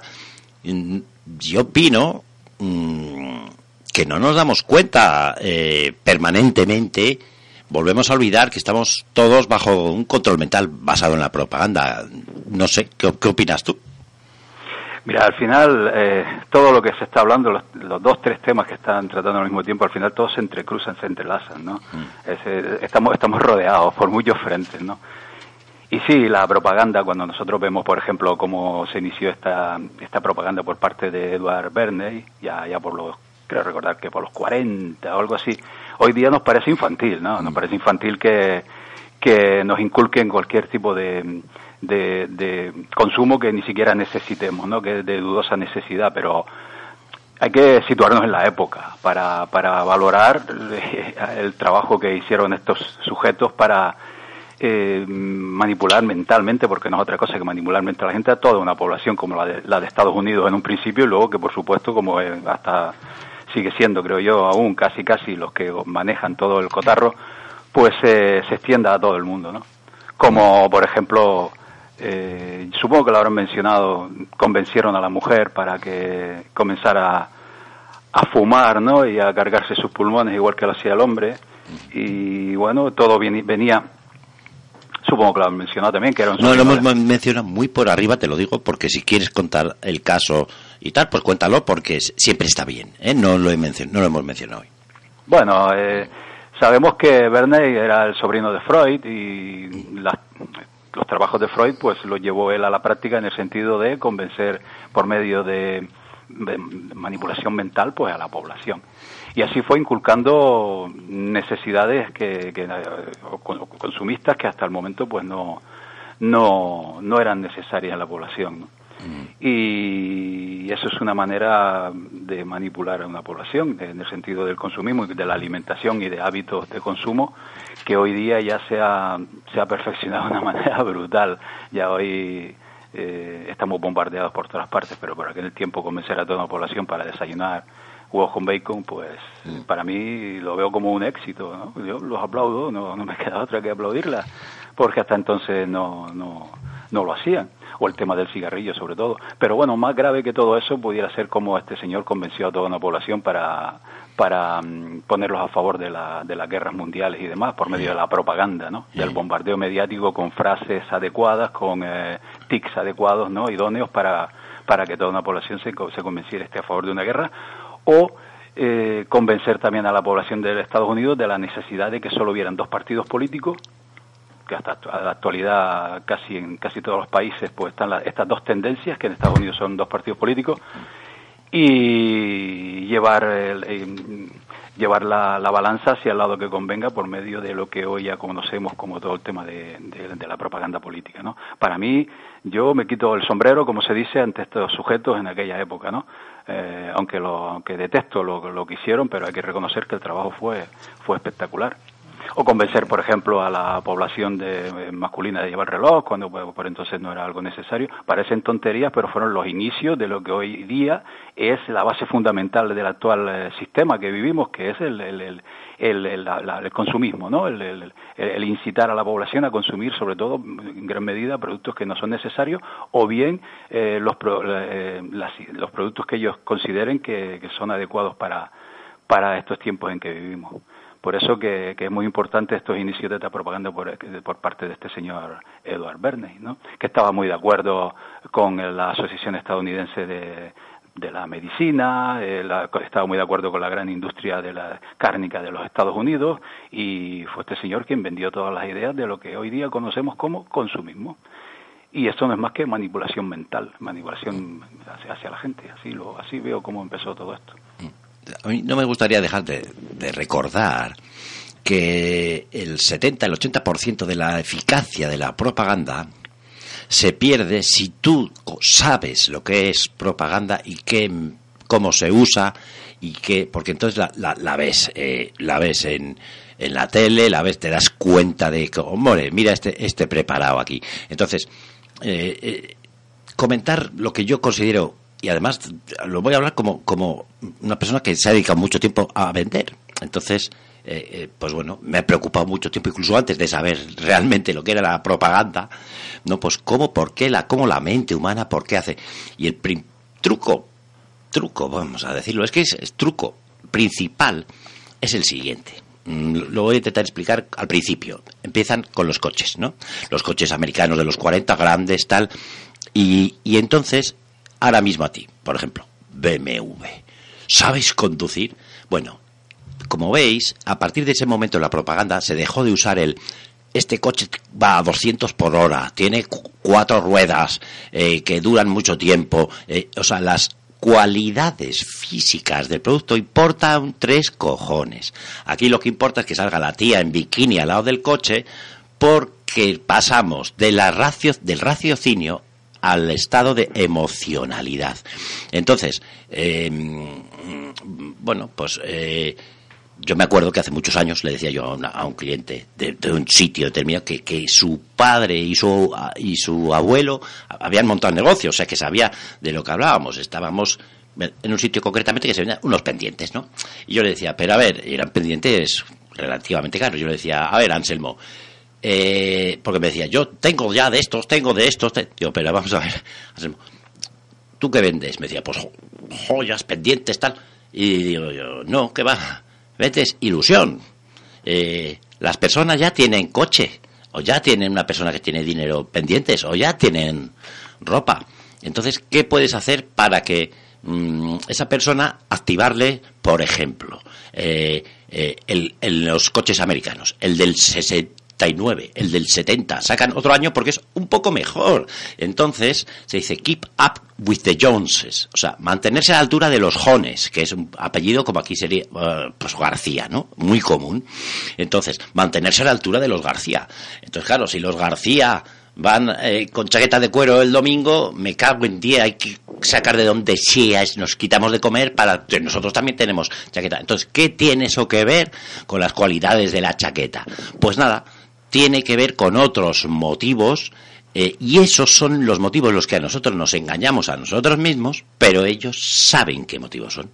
Entonces, eh, eh, te dicen zapatillas Nike. Parece, ¿sabes? Supongamos que, van a un país de enanos, pues zapatillas Nike te harán volar y, ahí unos enanos salen todo con tías buenas, por decir algo. Estoy, entonces, claro, esto no es cuestión de si las zapatillas duran, si te van a joder los pies, si te- sino que te hacen te, te pasan a la emoción. Y si os fijáis, todo el que te pase a la emoción a alto nivel te está intentando engañar. Desde te gusta conducir hasta posiblemente el programa de radio más censurado del mundo. no sé si os suena eso, que lo he dicho muchas veces. eh, pues en el fondo, posiblemente programa censurado del mundo. Pues probablemente no seamos censurados. De hecho, a muchos los han matado de un tiro y, y- y- y- tal. Pero suena muy bien. Y, nosotros decimos lo que pasa, que la diferencia es que yo te lo digo ahora claramente. El programa más censurado del mundo, pues es propaganda, suave, pero propaganda. Pero si te la digo ya no es nada, ni a ti te sienta de ninguna manera. Pero ellos, no sé si tú crees, Jorge, que he conseguido explicarme algo. Bueno, yo pienso que más o menos te he referido a que, a ver, yo lo digo con mis palabras. eh, mucha gente hoy día está esperando, eh, pensando en una tercera guerra mundial, en un conflicto bélico mundial y demás, un conflicto con armas y destrucción y, y como es eh, al uso, ¿no? Y yo tengo la impresión de que hay otra guerra, otra guerra que ya se viene se viene desarrollando desde hace bastante tiempo, y que es la guerra eh, de manipulación mental, es decir, la guerra principal de hoy es contra nuestra mente, contra cada uno de nosotros y apuntan a nuestras emociones, tal como tú estás diciendo, ¿no? Ellos envuelven cualquier eh, producto, lo envuelven con, eh, primero lo, lo, lo, lo llevan a nuestras emociones y luego lo, lo, lo convierten en deseo, ¿no? Porque ellos nos conocen eh, incluso mejor que nosotros mismos, se han ocupado durante mucho tiempo de, de estudiarnos. Y claro, eh, nosotros estamos tendidos en el diván de estos eh, psicoanalistas y a partir de ahí pues nos, nos venden lo que quiera. Eh, muy- la mayoría de las veces son eh, eh, es un, consumo que ni siquiera es necesario. Lo estamos viviendo hoy día mismo con infinidad de productos que no son necesarios. Si una persona se sentara y fuera eh, sincero consigo mismo, se daría cuenta que la gran mayoría de las cosas que tiene a su alrededor ni le hacen ni falta, ¿no? Y bueno, en, en cosas de andar por casa, pues tampoco es tan grave, pero cuando nos referimos ya a aspectos más fundamentales para la sociedad, que pueden desviar la sociedad hacia, hacia un futuro que no nos conviene, pues ahora mismo esa guerra, esa guerra de la que hablo, guerra contra nuestra mente y, a, cada uno de nosotros de manera individual, es decir, eh, ya está selectiva incluso, pues es el peligro porque lo que hacen es eso, ir a nuestras emociones, ir a nuestros sentimientos y demás y, vendernos a partir de ahí. Es, eh, es diabólico el tema, ¿no? Pero, pero es lo que estamos viviendo, es la sociedad de hoy. Y la sociedad de hoy surgió, surgió en gran medida con estos señores de Edward Berna y esta propaganda. Y iba a añadir yo, es que no sé qué os parecerá a vosotros, que yo por aquí tenía un documento que dice que uno de los, el mecanismo clave, por ejemplo, para conseguir a través de la programación mental, ¿no? Y a través de, bueno, de los más medias, ¿no? Que lleguen los individuos a odiarse y a matarse, dice que el mecanismo clave es la identificación. Los individuos programados en ideologías o creencias se identifican plenamente con ellas. Es decir, yo digo, yo soy comunista o digo, yo soy cristiano. Yo soy, yo soy la manifestación fí- física de, de- de- y me identifico con esa ideología. Entonces, cuando yo ya llego al concepto físico de que yo, por ejemplo, soy fascista, identifico al otro que se identifica como yo soy comunista como el enemigo. Quiero decir, esa identificación dentro de un grupo es la que hace que el otro sea eh, mi enemigo eh, al estar enfrentados precisamente a través de esos mecanismos y de toda esta propaganda, enfrentar estas dos ideologías a través de los más medias, entonces la gente se enfrenta, se llega al enfrentamiento físico en, la- en, el, en el día a día. Entonces dice que precisamente es esa identificación que se hace en nuestra mente y que ellos saben cómo funcionan todos esos procesos neuronales los que hacen que, eh, que es lo primero que se instala en nuestra mente cuando somos programados, educados culturalmente, religiosamente o cuando estamos inducidos a abrazar una ideología eh, política concreta. No sé si estás de acuerdo con. Totalmente, claro que sí, es la manera de dividir la sociedad. Eso lo vivimos hoy día de una manera br- brutal en las redes sociales, ¿no? En, en el Internet y en las redes sociales, como, como hay un enfrentamiento con, eh, con formas que no son, no son nada adecuadas en cuanto eh, enseguida te etiquetan de algo, ¿no? Tú tienes que estar, si, si tú no eres una persona que que te logren etiquetar, te van eh, disparando por todas partes para pillarte qué ismo es el que sigues, ¿no? Comunismo, socialismo, Eso es. capitalismo, claro. Y, y, y si te sales de todo eso, si tú mm, te empeñas en ser una persona libre pensadora, ¿no? Voy, por- voy a mi bola, yo pienso, no me dejo llevar por ninguna ideología ni ni por ninguna tendencia, no te creen. Es decir, tú- parece que tienes que estar, que estar eh, eh, identificado con algo. Pero es que todas, todas esas tendencias han sido construidas precisamente por estos señores que estamos hablando, ¿no? Y eso es lo grave de todo este asunto, ¿no? Y, y, bueno, ir, ir por el mundo eh, lo más libre posible hoy día es casi imposible porque aunque tú no lo quieras la otra persona que tienes ante ti te está te está ya etiquetando y, y se relaciona contigo con unos prejuicios que tú, es imposible que tú puedas sacudírtelos de encima y para esa persona ya eres eh, lo que ella cree que eres ¿no? Claro, y es es- grave así es la manera de manipular de dividir la sociedad Es como si me dicen a mí algo de María y yo soy mariista, o sea, de, soy de María, desilumínate, y entonces me digas lo que me digas, pues no te voy a creer, voy a tener disonancia cognitiva, si me dices, mató 36 niños, digo, a ver las pruebas, no me lo creo. Y aunque me muestres las pruebas, me costará, estás María con nosotros. No me digas que estamos todos, toda la family. Dime que sí, Marichu. Que sí, que sí, que estoy. Ay, Ah, bien, por fin. bien. Ya se ha, se ha manifestado el último ente que tenía que manifestarse esta noche, entonces cagaros, arcontes, que ahí vamos.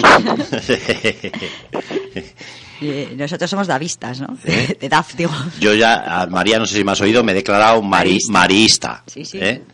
Entonces, pues cual feminista o, o marxista o tal, yo soy marista. Mm. Y punto, ya me pueden contar misa. ¿Qué te parece mi ideología?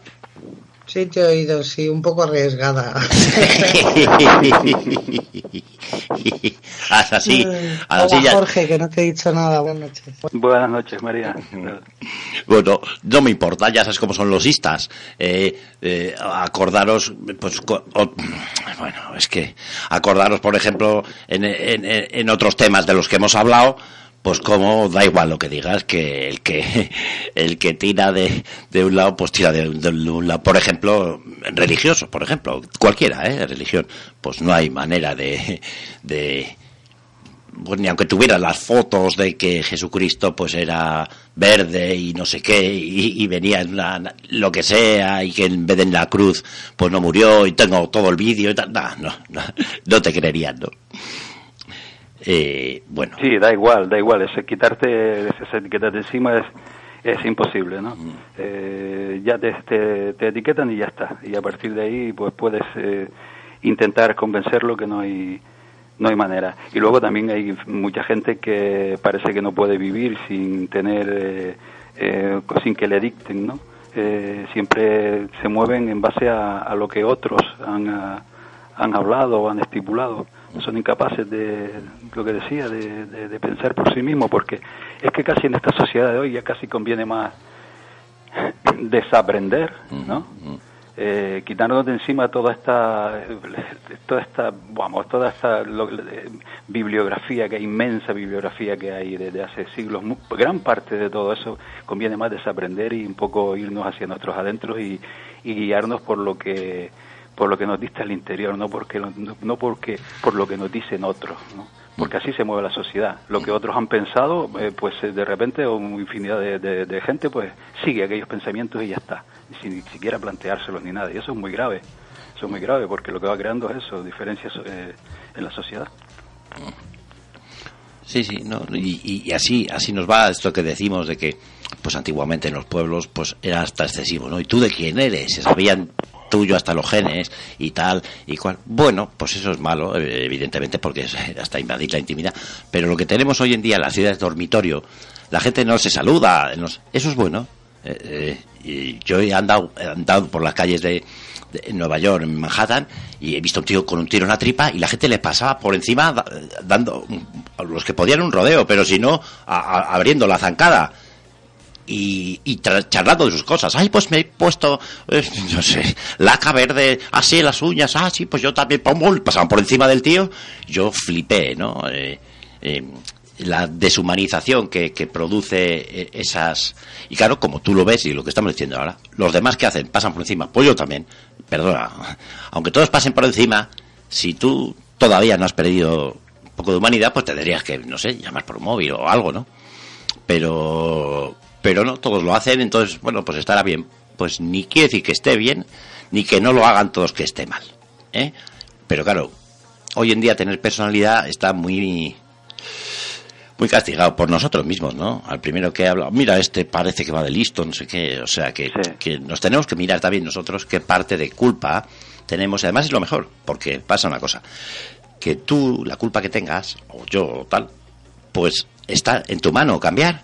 ¿Eh? Lo que no está en tu mano cambiar es que los del gobierno roban. Y, pues, pues sí, muy evidente. ¿Y qué cojones? ¿Y tú qué, qué puedes hacer? Pues lo primero que puedes hacer es no pensar, bueno, si yo estuviera, yo también robaría. Pues si ya piensas así, ¿qué coño estás criticando? ¿Eh? Habría que intentar. eh, Yo igual por eso no estoy, ¿no? Claro, si fuera policía, pues daría con la porra en las manifestaciones. Pues por eso no me he metido. Mm, em, no sé, tenemos Por todos. eso, Por eso Gus, eh, por lo que estás diciendo, yo he dejado de creer en lo que es la sociedad en sí mismo, en la en lo que es la- los grandes movimientos sociales, ¿entiendes? Me he dejado de, de creer, aunque mm, pudiera suceder, ojalá suceda, y pues que haya algo que haga cambiar el rumbo de la historia, ¿no? Porque mm, lo decía porque mm, al final lo primero que hay que hacer es comenzar por uno mismo, que es lo que estás diciendo. Oye, lo que tú quieres para el mundo, hazlo tú, en tu vida diaria. Hazlo tú, y ya está. Y, y, y- y sigue tu camino, porque el camino aquí creo que es individual. Porque hasta ahora, yo sé que María a lo mejor va a decir lo contrario, porque, pero bueno, pero eh, entendámonos. Eh, hasta ahora la- ha habido movimientos eh, em, em, sociales y demás que han cambiado muchos aspectos de la sociedad, pero tal como está estructurada la sociedad hoy día, yo lo veo difícil, ¿no? No digo que no que no pueda suceder. Y entonces ante esta perspectiva, lo que hay que hacer es nosotros por nosotros mismos, cada uno de nosotros, eh, coger el rumbo, de tomar el rumbo de nuestra vida y lo que queremos para el mundo, pues aplicarlo a nuestra vida diaria, ese granito de arena, ¿no?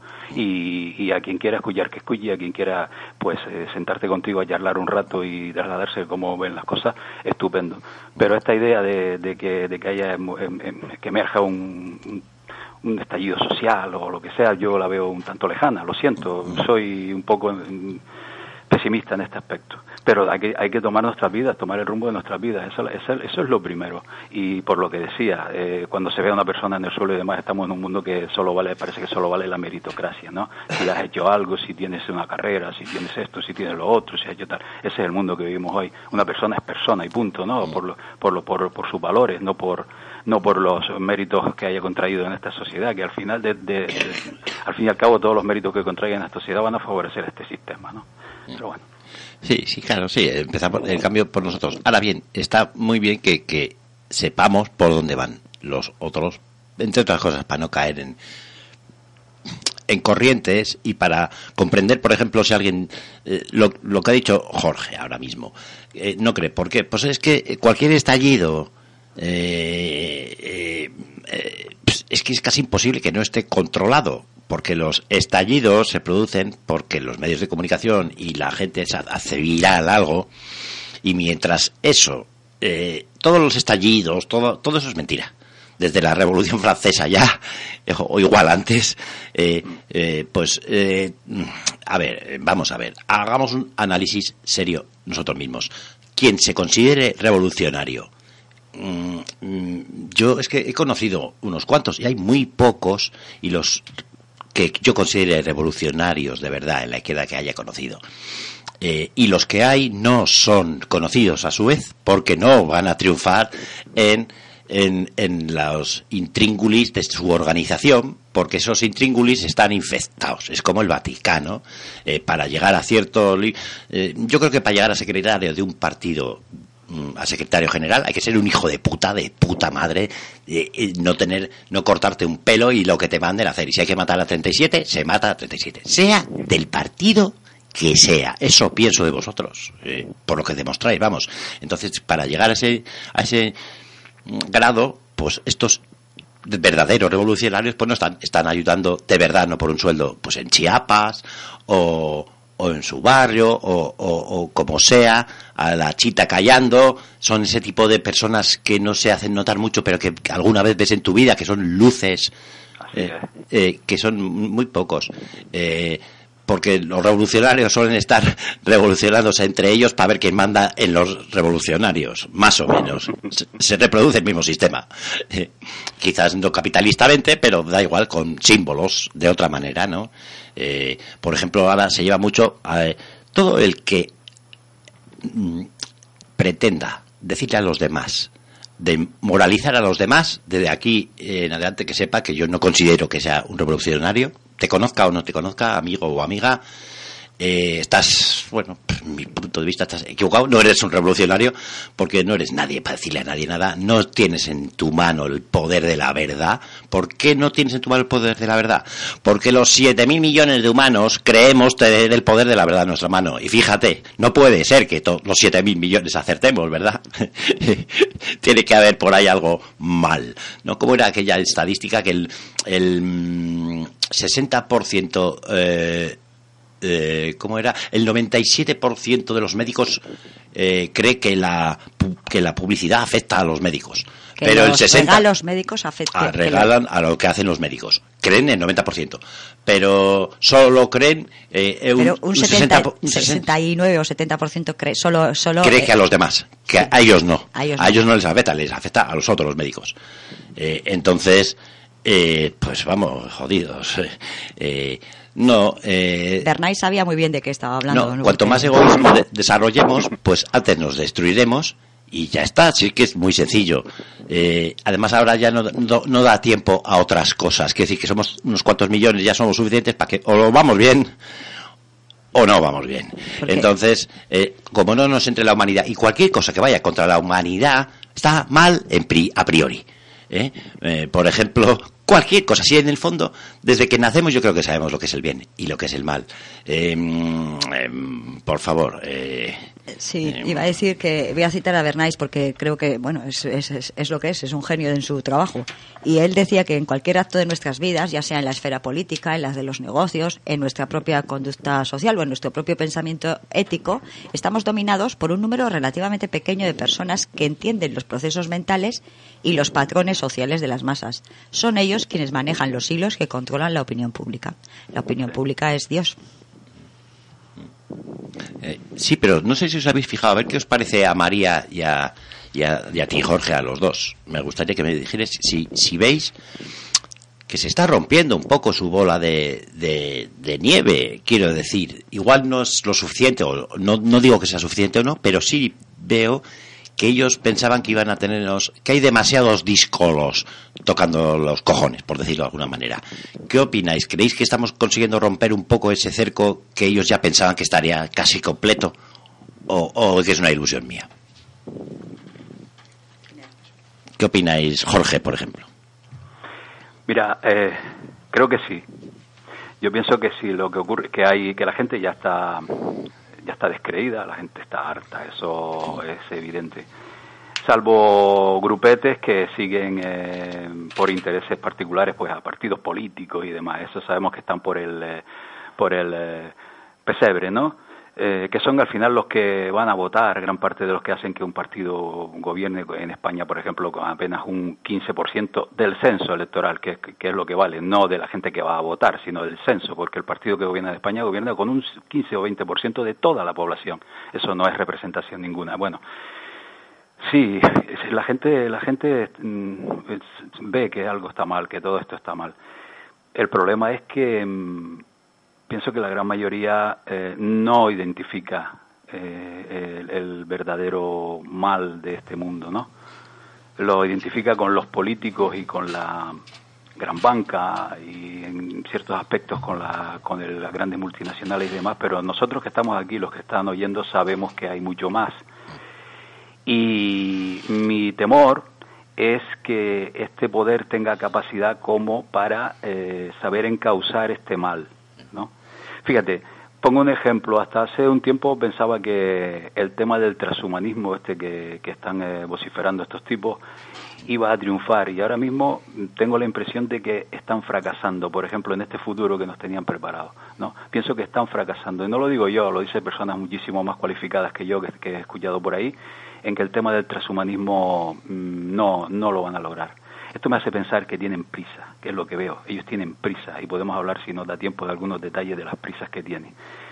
Y la gente, en el medio está la gente, y la gente está con su vida diaria, atareados y demás, y no, la, la gran mayoría no saben identificar con exactitud, eh, con exactitud cuál es el mal de este mundo.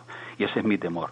Pero sí, sí veo que la gente, que hay, que, que, que hay algo, que, que la gente no quiere lo que está, no quiere esto que, en general, ¿eh? la mayoría no, no, no está, no está conforme, no está, no está cómoda con este, con este mundo que estamos viviendo. Y eso, bueno, pues es un rayito de luz que nos puede ir quedando por si algo cambia, ¿no? El tiempo dirá. Tú que eres Marichu, estamos resquebrajando un poquito el huevo que ya sabéis que para quitar para romper una cosa muy dura tal primero hay que resquebrajar y luego ya y por ese agujerito se va haciéndose crees que hemos hecho más agujeritos del que ellos esperaban o estoy siendo yo muy infeliz bueno no sé si el que esperaban pero desde luego más que el que a ellos les gustaría.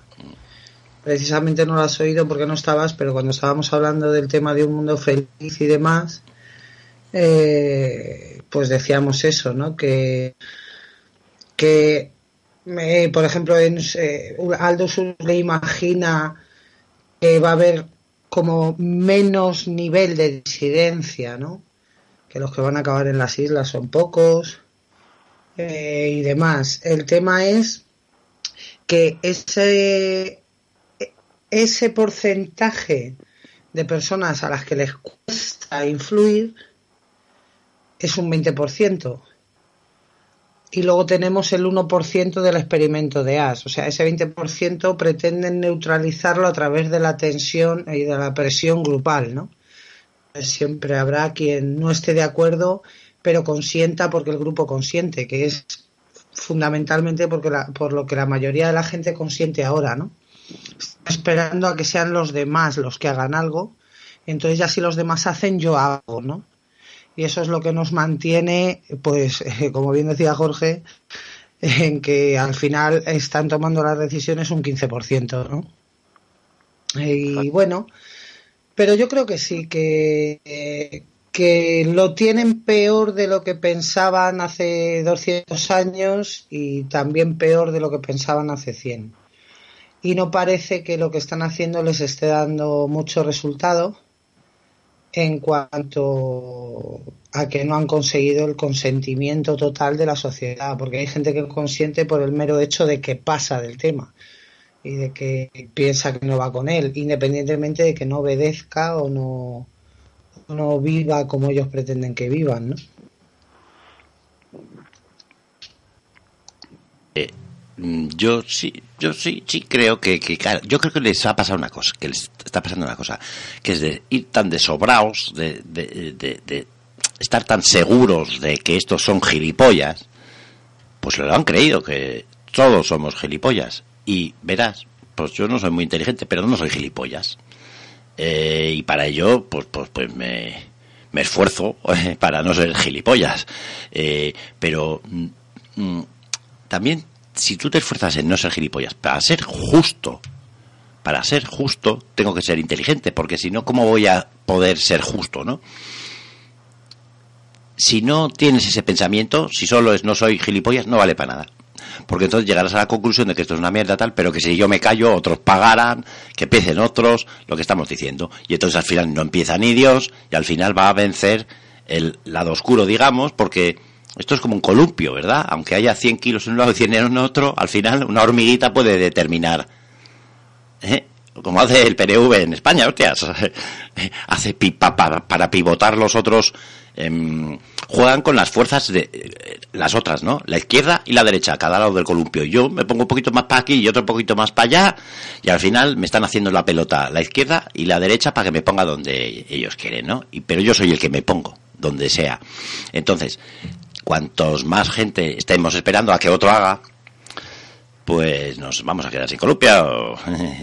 y, Sí, ese es el problema, que la gente espera que otros hagan, cierto, cierto. Sí, pues sí, así no hay nada, así no hay nada que hacer. O sea, tenemos que hacer que, aunque sea pequeñas cosas, cada uno lo que se atreva, oye, y lo que se atreva y lo que su. A ver, tú cuando te acuestas por la noche, ¿qué quieres?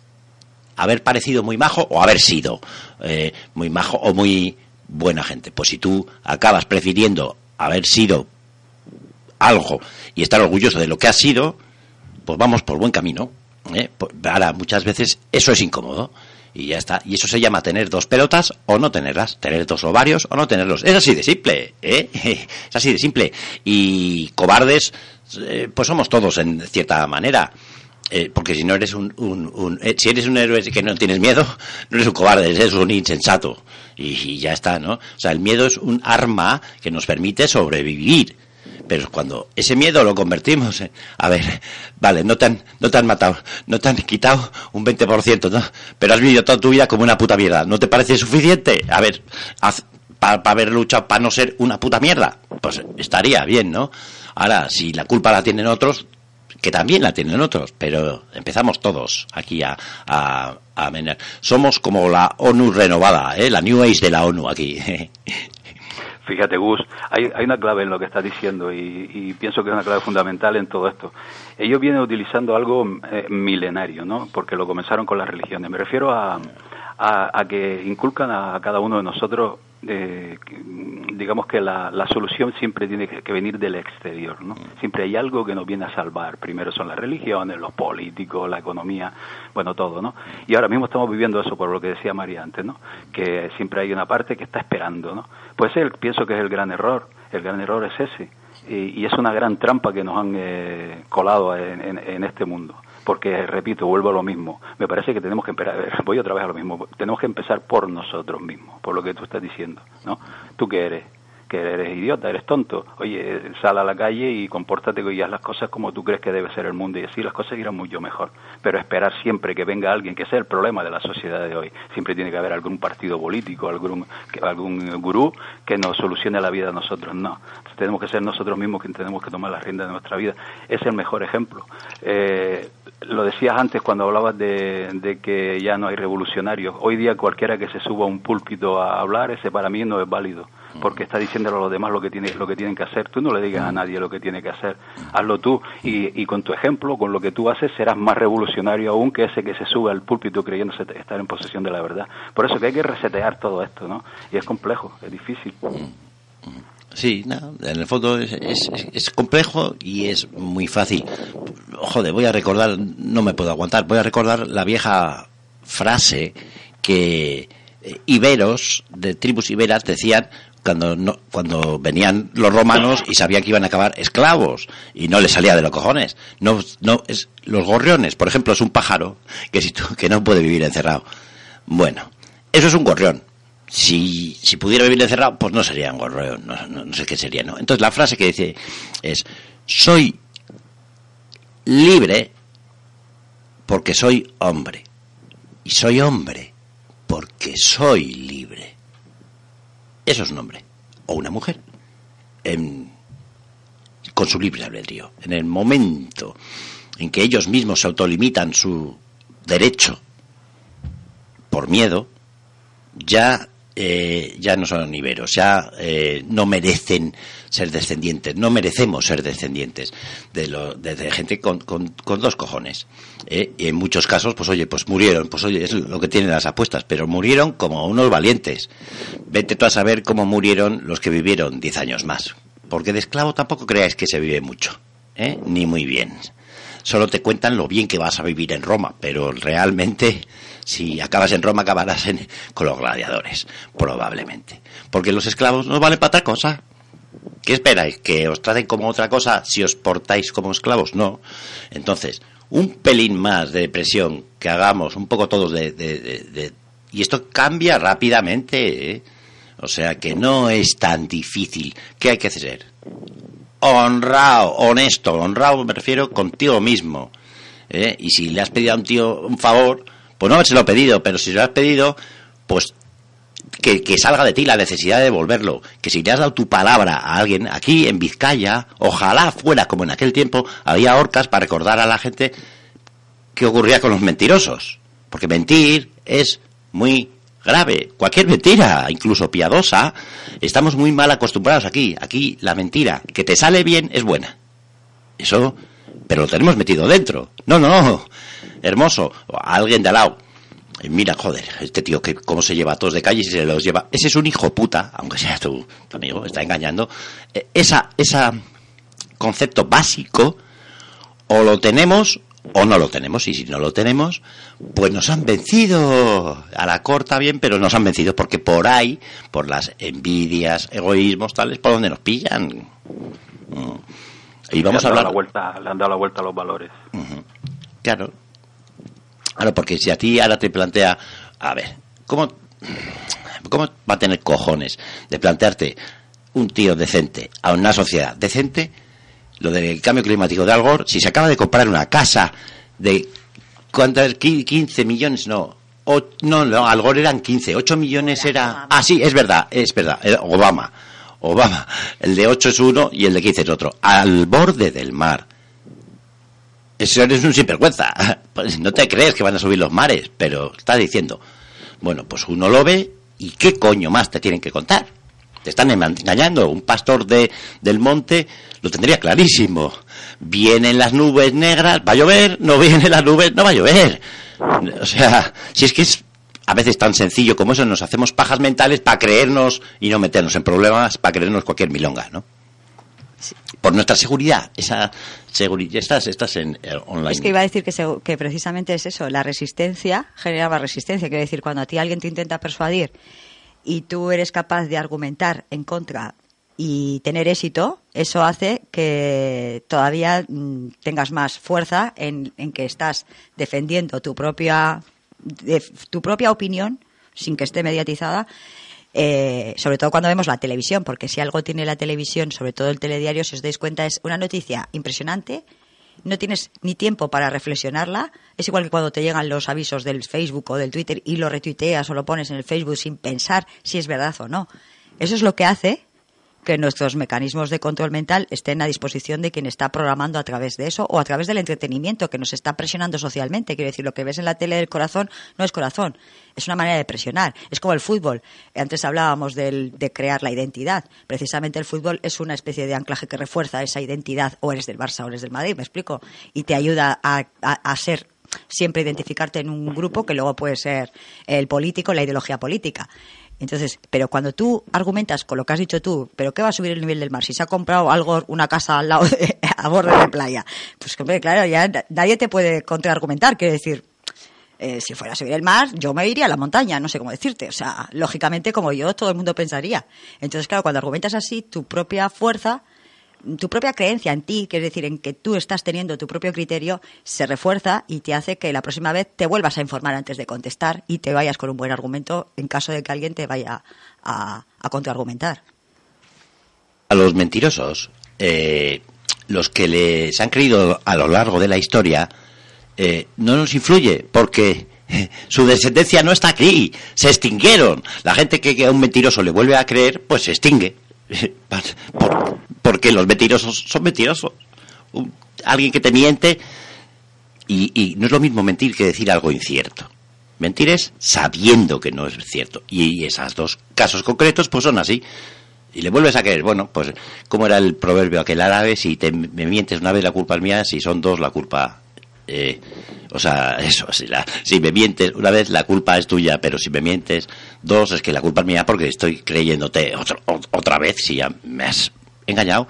Entonces, por ser la comodidad, ese, ese grado de comodidad que tenemos, es lo que nos impide en muchos casos echarle dos pelotillas.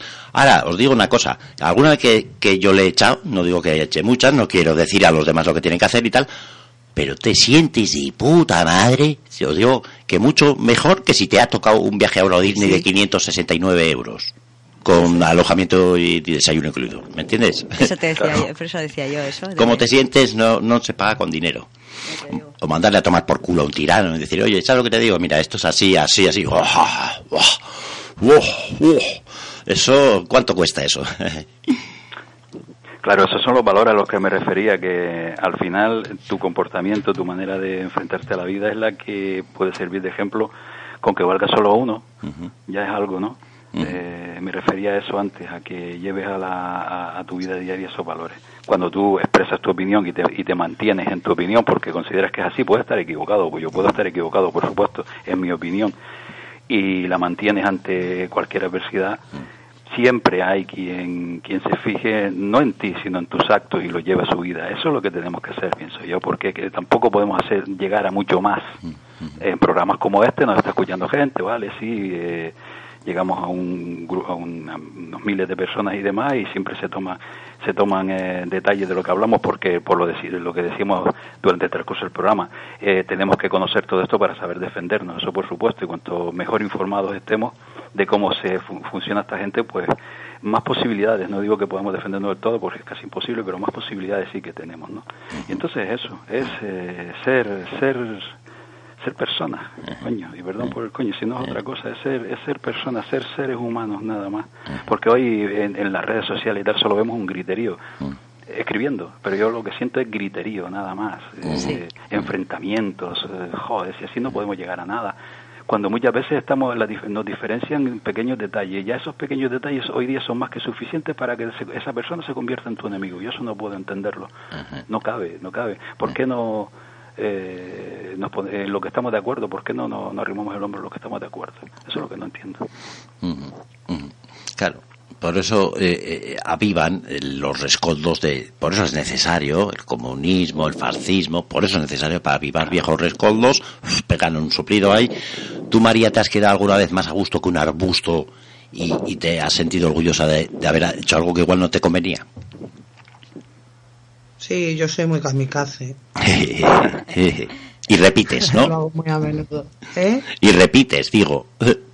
O sea, que no Sí, espabilas, que sigues es porque te gusta. y A veces incluso aunque tenga nefastas consecuencias para ti, el mero hecho de haberlo llevado a cabo pues te, te ayuda ¿no? a superar esas consecuencias también.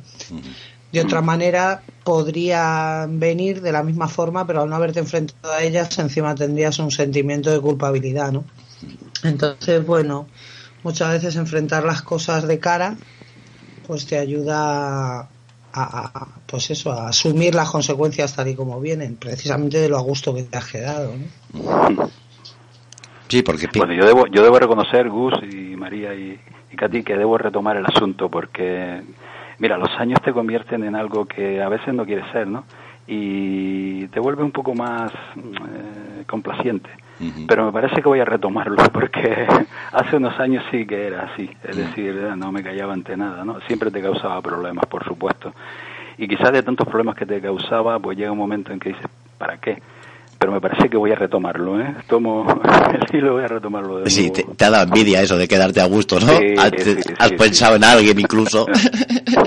Hombre, el, el equilibrio siempre es bueno, ¿no? Eh, eso es, Y sí. la edad también te da eso. Sí. Entonces Ya, también eh, hay veces que no merece la pena gastar las energías en según qué, ¿no? O sea, si tienes claro que algo no va a resultar, ¿para que vas a las energías, no? Pero cuando hay una mínima posibilidad, pues, pues está muy bien. Ha, dicho algo muy inte- inteligente, María, ¿eh? que es el equilibrio. En el fondo, ahora con la edad, ¿qué ocurre? Que sabes elegir mejor los momentos. Entonces puedes hacerlo equilibrado, puedes quedarte a gusto y a la vez ser suficientemente cauto para no ir jugándote la vida a cada curva, ¿no? Entonces es un poquito esa la, cosa, ¿no? Pues los jóvenes, porque ya las cosas y muchos autos dicen, bueno, estate tranquilo, ten paciencia. Ni, ni ya ni ten paciencia, ¿sabes? Eso, para eso está muy bien el refranero español. Yo so- poner un ejemplo, ¿no? Que dice, eh, al que madruga, Dios le ayuda. Sí, pero no por madrugar amanece más temprano, ¿no? Y las dos son ciertas. Entonces, bueno, pues oye, eh, lo que está claro es que ya el mero hecho de tener una inquietud de, de, lo que estamos hablando implica que no estamos inquietos por seguir ninguna normativa de nadie, que les den por culo, estamos inquietos por inventarnos la nuestra, mejor o peor, ya es bueno, o sea, ¿eh?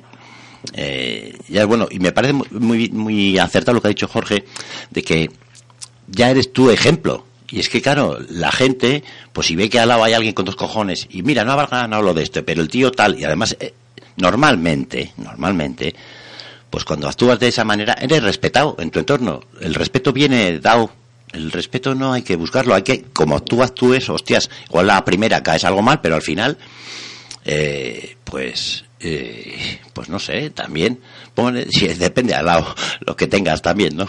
De- aquí hablamos y no es lo mismo vivir en, un nido de, de, de, de- de cabrones que en un nido de medio cabrones, pero siempre es más fácil en el, en el de medio cabrones, ¿no? O cabronas. Sí, no es fácil, no es fácil eh, mantenerse en nuestro lugar en la sociedad de hoy, no es nada fácil, porque entre otras cosas hay mucha gente que ya, mm, lo que decías también hace un rato, en el sentido de que eh, se valora más al, al, al mentiroso que triunfa con la mentira que, que, lo- que lo contrario, ¿no? No es fácil, pero bueno, hay que, es, eh, tenemos que volver a eso, tenemos que ser nosotros y, y es la mejor manera. Yo no encuentro otra, no encuentro Bueno, pues ya veis, público, gente, escuchantes, escuchantas, que es más fácil de lo que parece. Lo tienes a, a- a tiro de mano. Pues empezamos por uno mismo, por nosotros, estamos las 24 horas del día disponibles, ¿no? Para ir cambiando y mejorando y haciendo. Cuesta algo, pero eh, además tienes, luego hablas con legitimidad, ¿sabes? O sea, eh, tú en un grupo de gente no has mentido y dices yo no miento, tú, si has mentido alguna vez, pues es que eh, te cuesta, no, no, no, no, no, no hay coherencia. ¿eh? Eh, bueno, ¿qué- y, quién, soy, quién soy yo o nosotros no para eh, tal? Pero en el fondo no, no dejan de ser, no es ni yo, ni lo que yo diga, ni lo que diga Jorge, ni lo que diga María. Si en el fondo, piénsalo tú, mm, si, ¿qué tiene lógica? ¿No? Mm, Y, y nunca pienses que tiene lógica de dos opciones, ¿eh? Eso es que te están metiendo el palo, están engañando. ¿El 24 o el 28 de noviembre? Pues me viene mejor el 24, pero si tú no querías el sacapuntas, coño, ni el 24 ni el 28. Esa es otra. Ni PSOE ni PP, que no, que es una mierda, que yo quiero el jamón, ni huevo frito, ni tortilla. Eso hay que empezar todos un poquito a echarle mm, con equilibrio. Y entonces hemos ganado. ¿Qué os parece el final del partido? ¿Será posible? hemos hablado al final todos muy poco por las... Y hemos expresado pocas ideas por, por el poco tiempo de, de, de la... Bueno, pues... No, pues está eso. bien, hombre, está bien. Yo, yo siempre me quedo igual, ¿eh? Siempre, pensado, quedan cinco minutos. Siempre pienso, o sea, que lo que piense, yo tengo mucho tiempo para decirlo. Eh, pensar vosotros, tú estás abierta, eh, Katy. Ah, vale. Pensar vosotros, eh, que estáis con vosotros mismos. Bueno, iba a decir que en el último eh, ley que sacó Obama, es que me río porque hay 72 hay actividades que se pueden considerar terroristas y una de ellas es llevar en el parachoques o en el para, ¿cómo se dice? En, en las pegatinas que llevas en el parachoques o en la parte de atrás del coche, algo que sea anti-ONU. Coño. Es que es así, son así de, de- Sí, sí, es muy gracioso. Son los 72, ma- otra vez 72, el número 72. 72 eh, actos que están considerados, según esa ley que, re- que remodeló la de la, la patriótica esta que sacó Bush, George Bush, eh, después del 11S, pues esta ley entre ellos tiene eso, lo de que si te muestras en, con pegatinas anti-ONU, puedes ser considerado un objeto peligroso, un objetivo terrorista. En las distancias cortas es donde te la juegas. Quedan cinco minutos. Lo que digáis será lo que lo que hay, lo que seáis. eh. Marichu, eh, dinos algo, por favor, que te hemos tenido medio perdida de las comunicaciones también.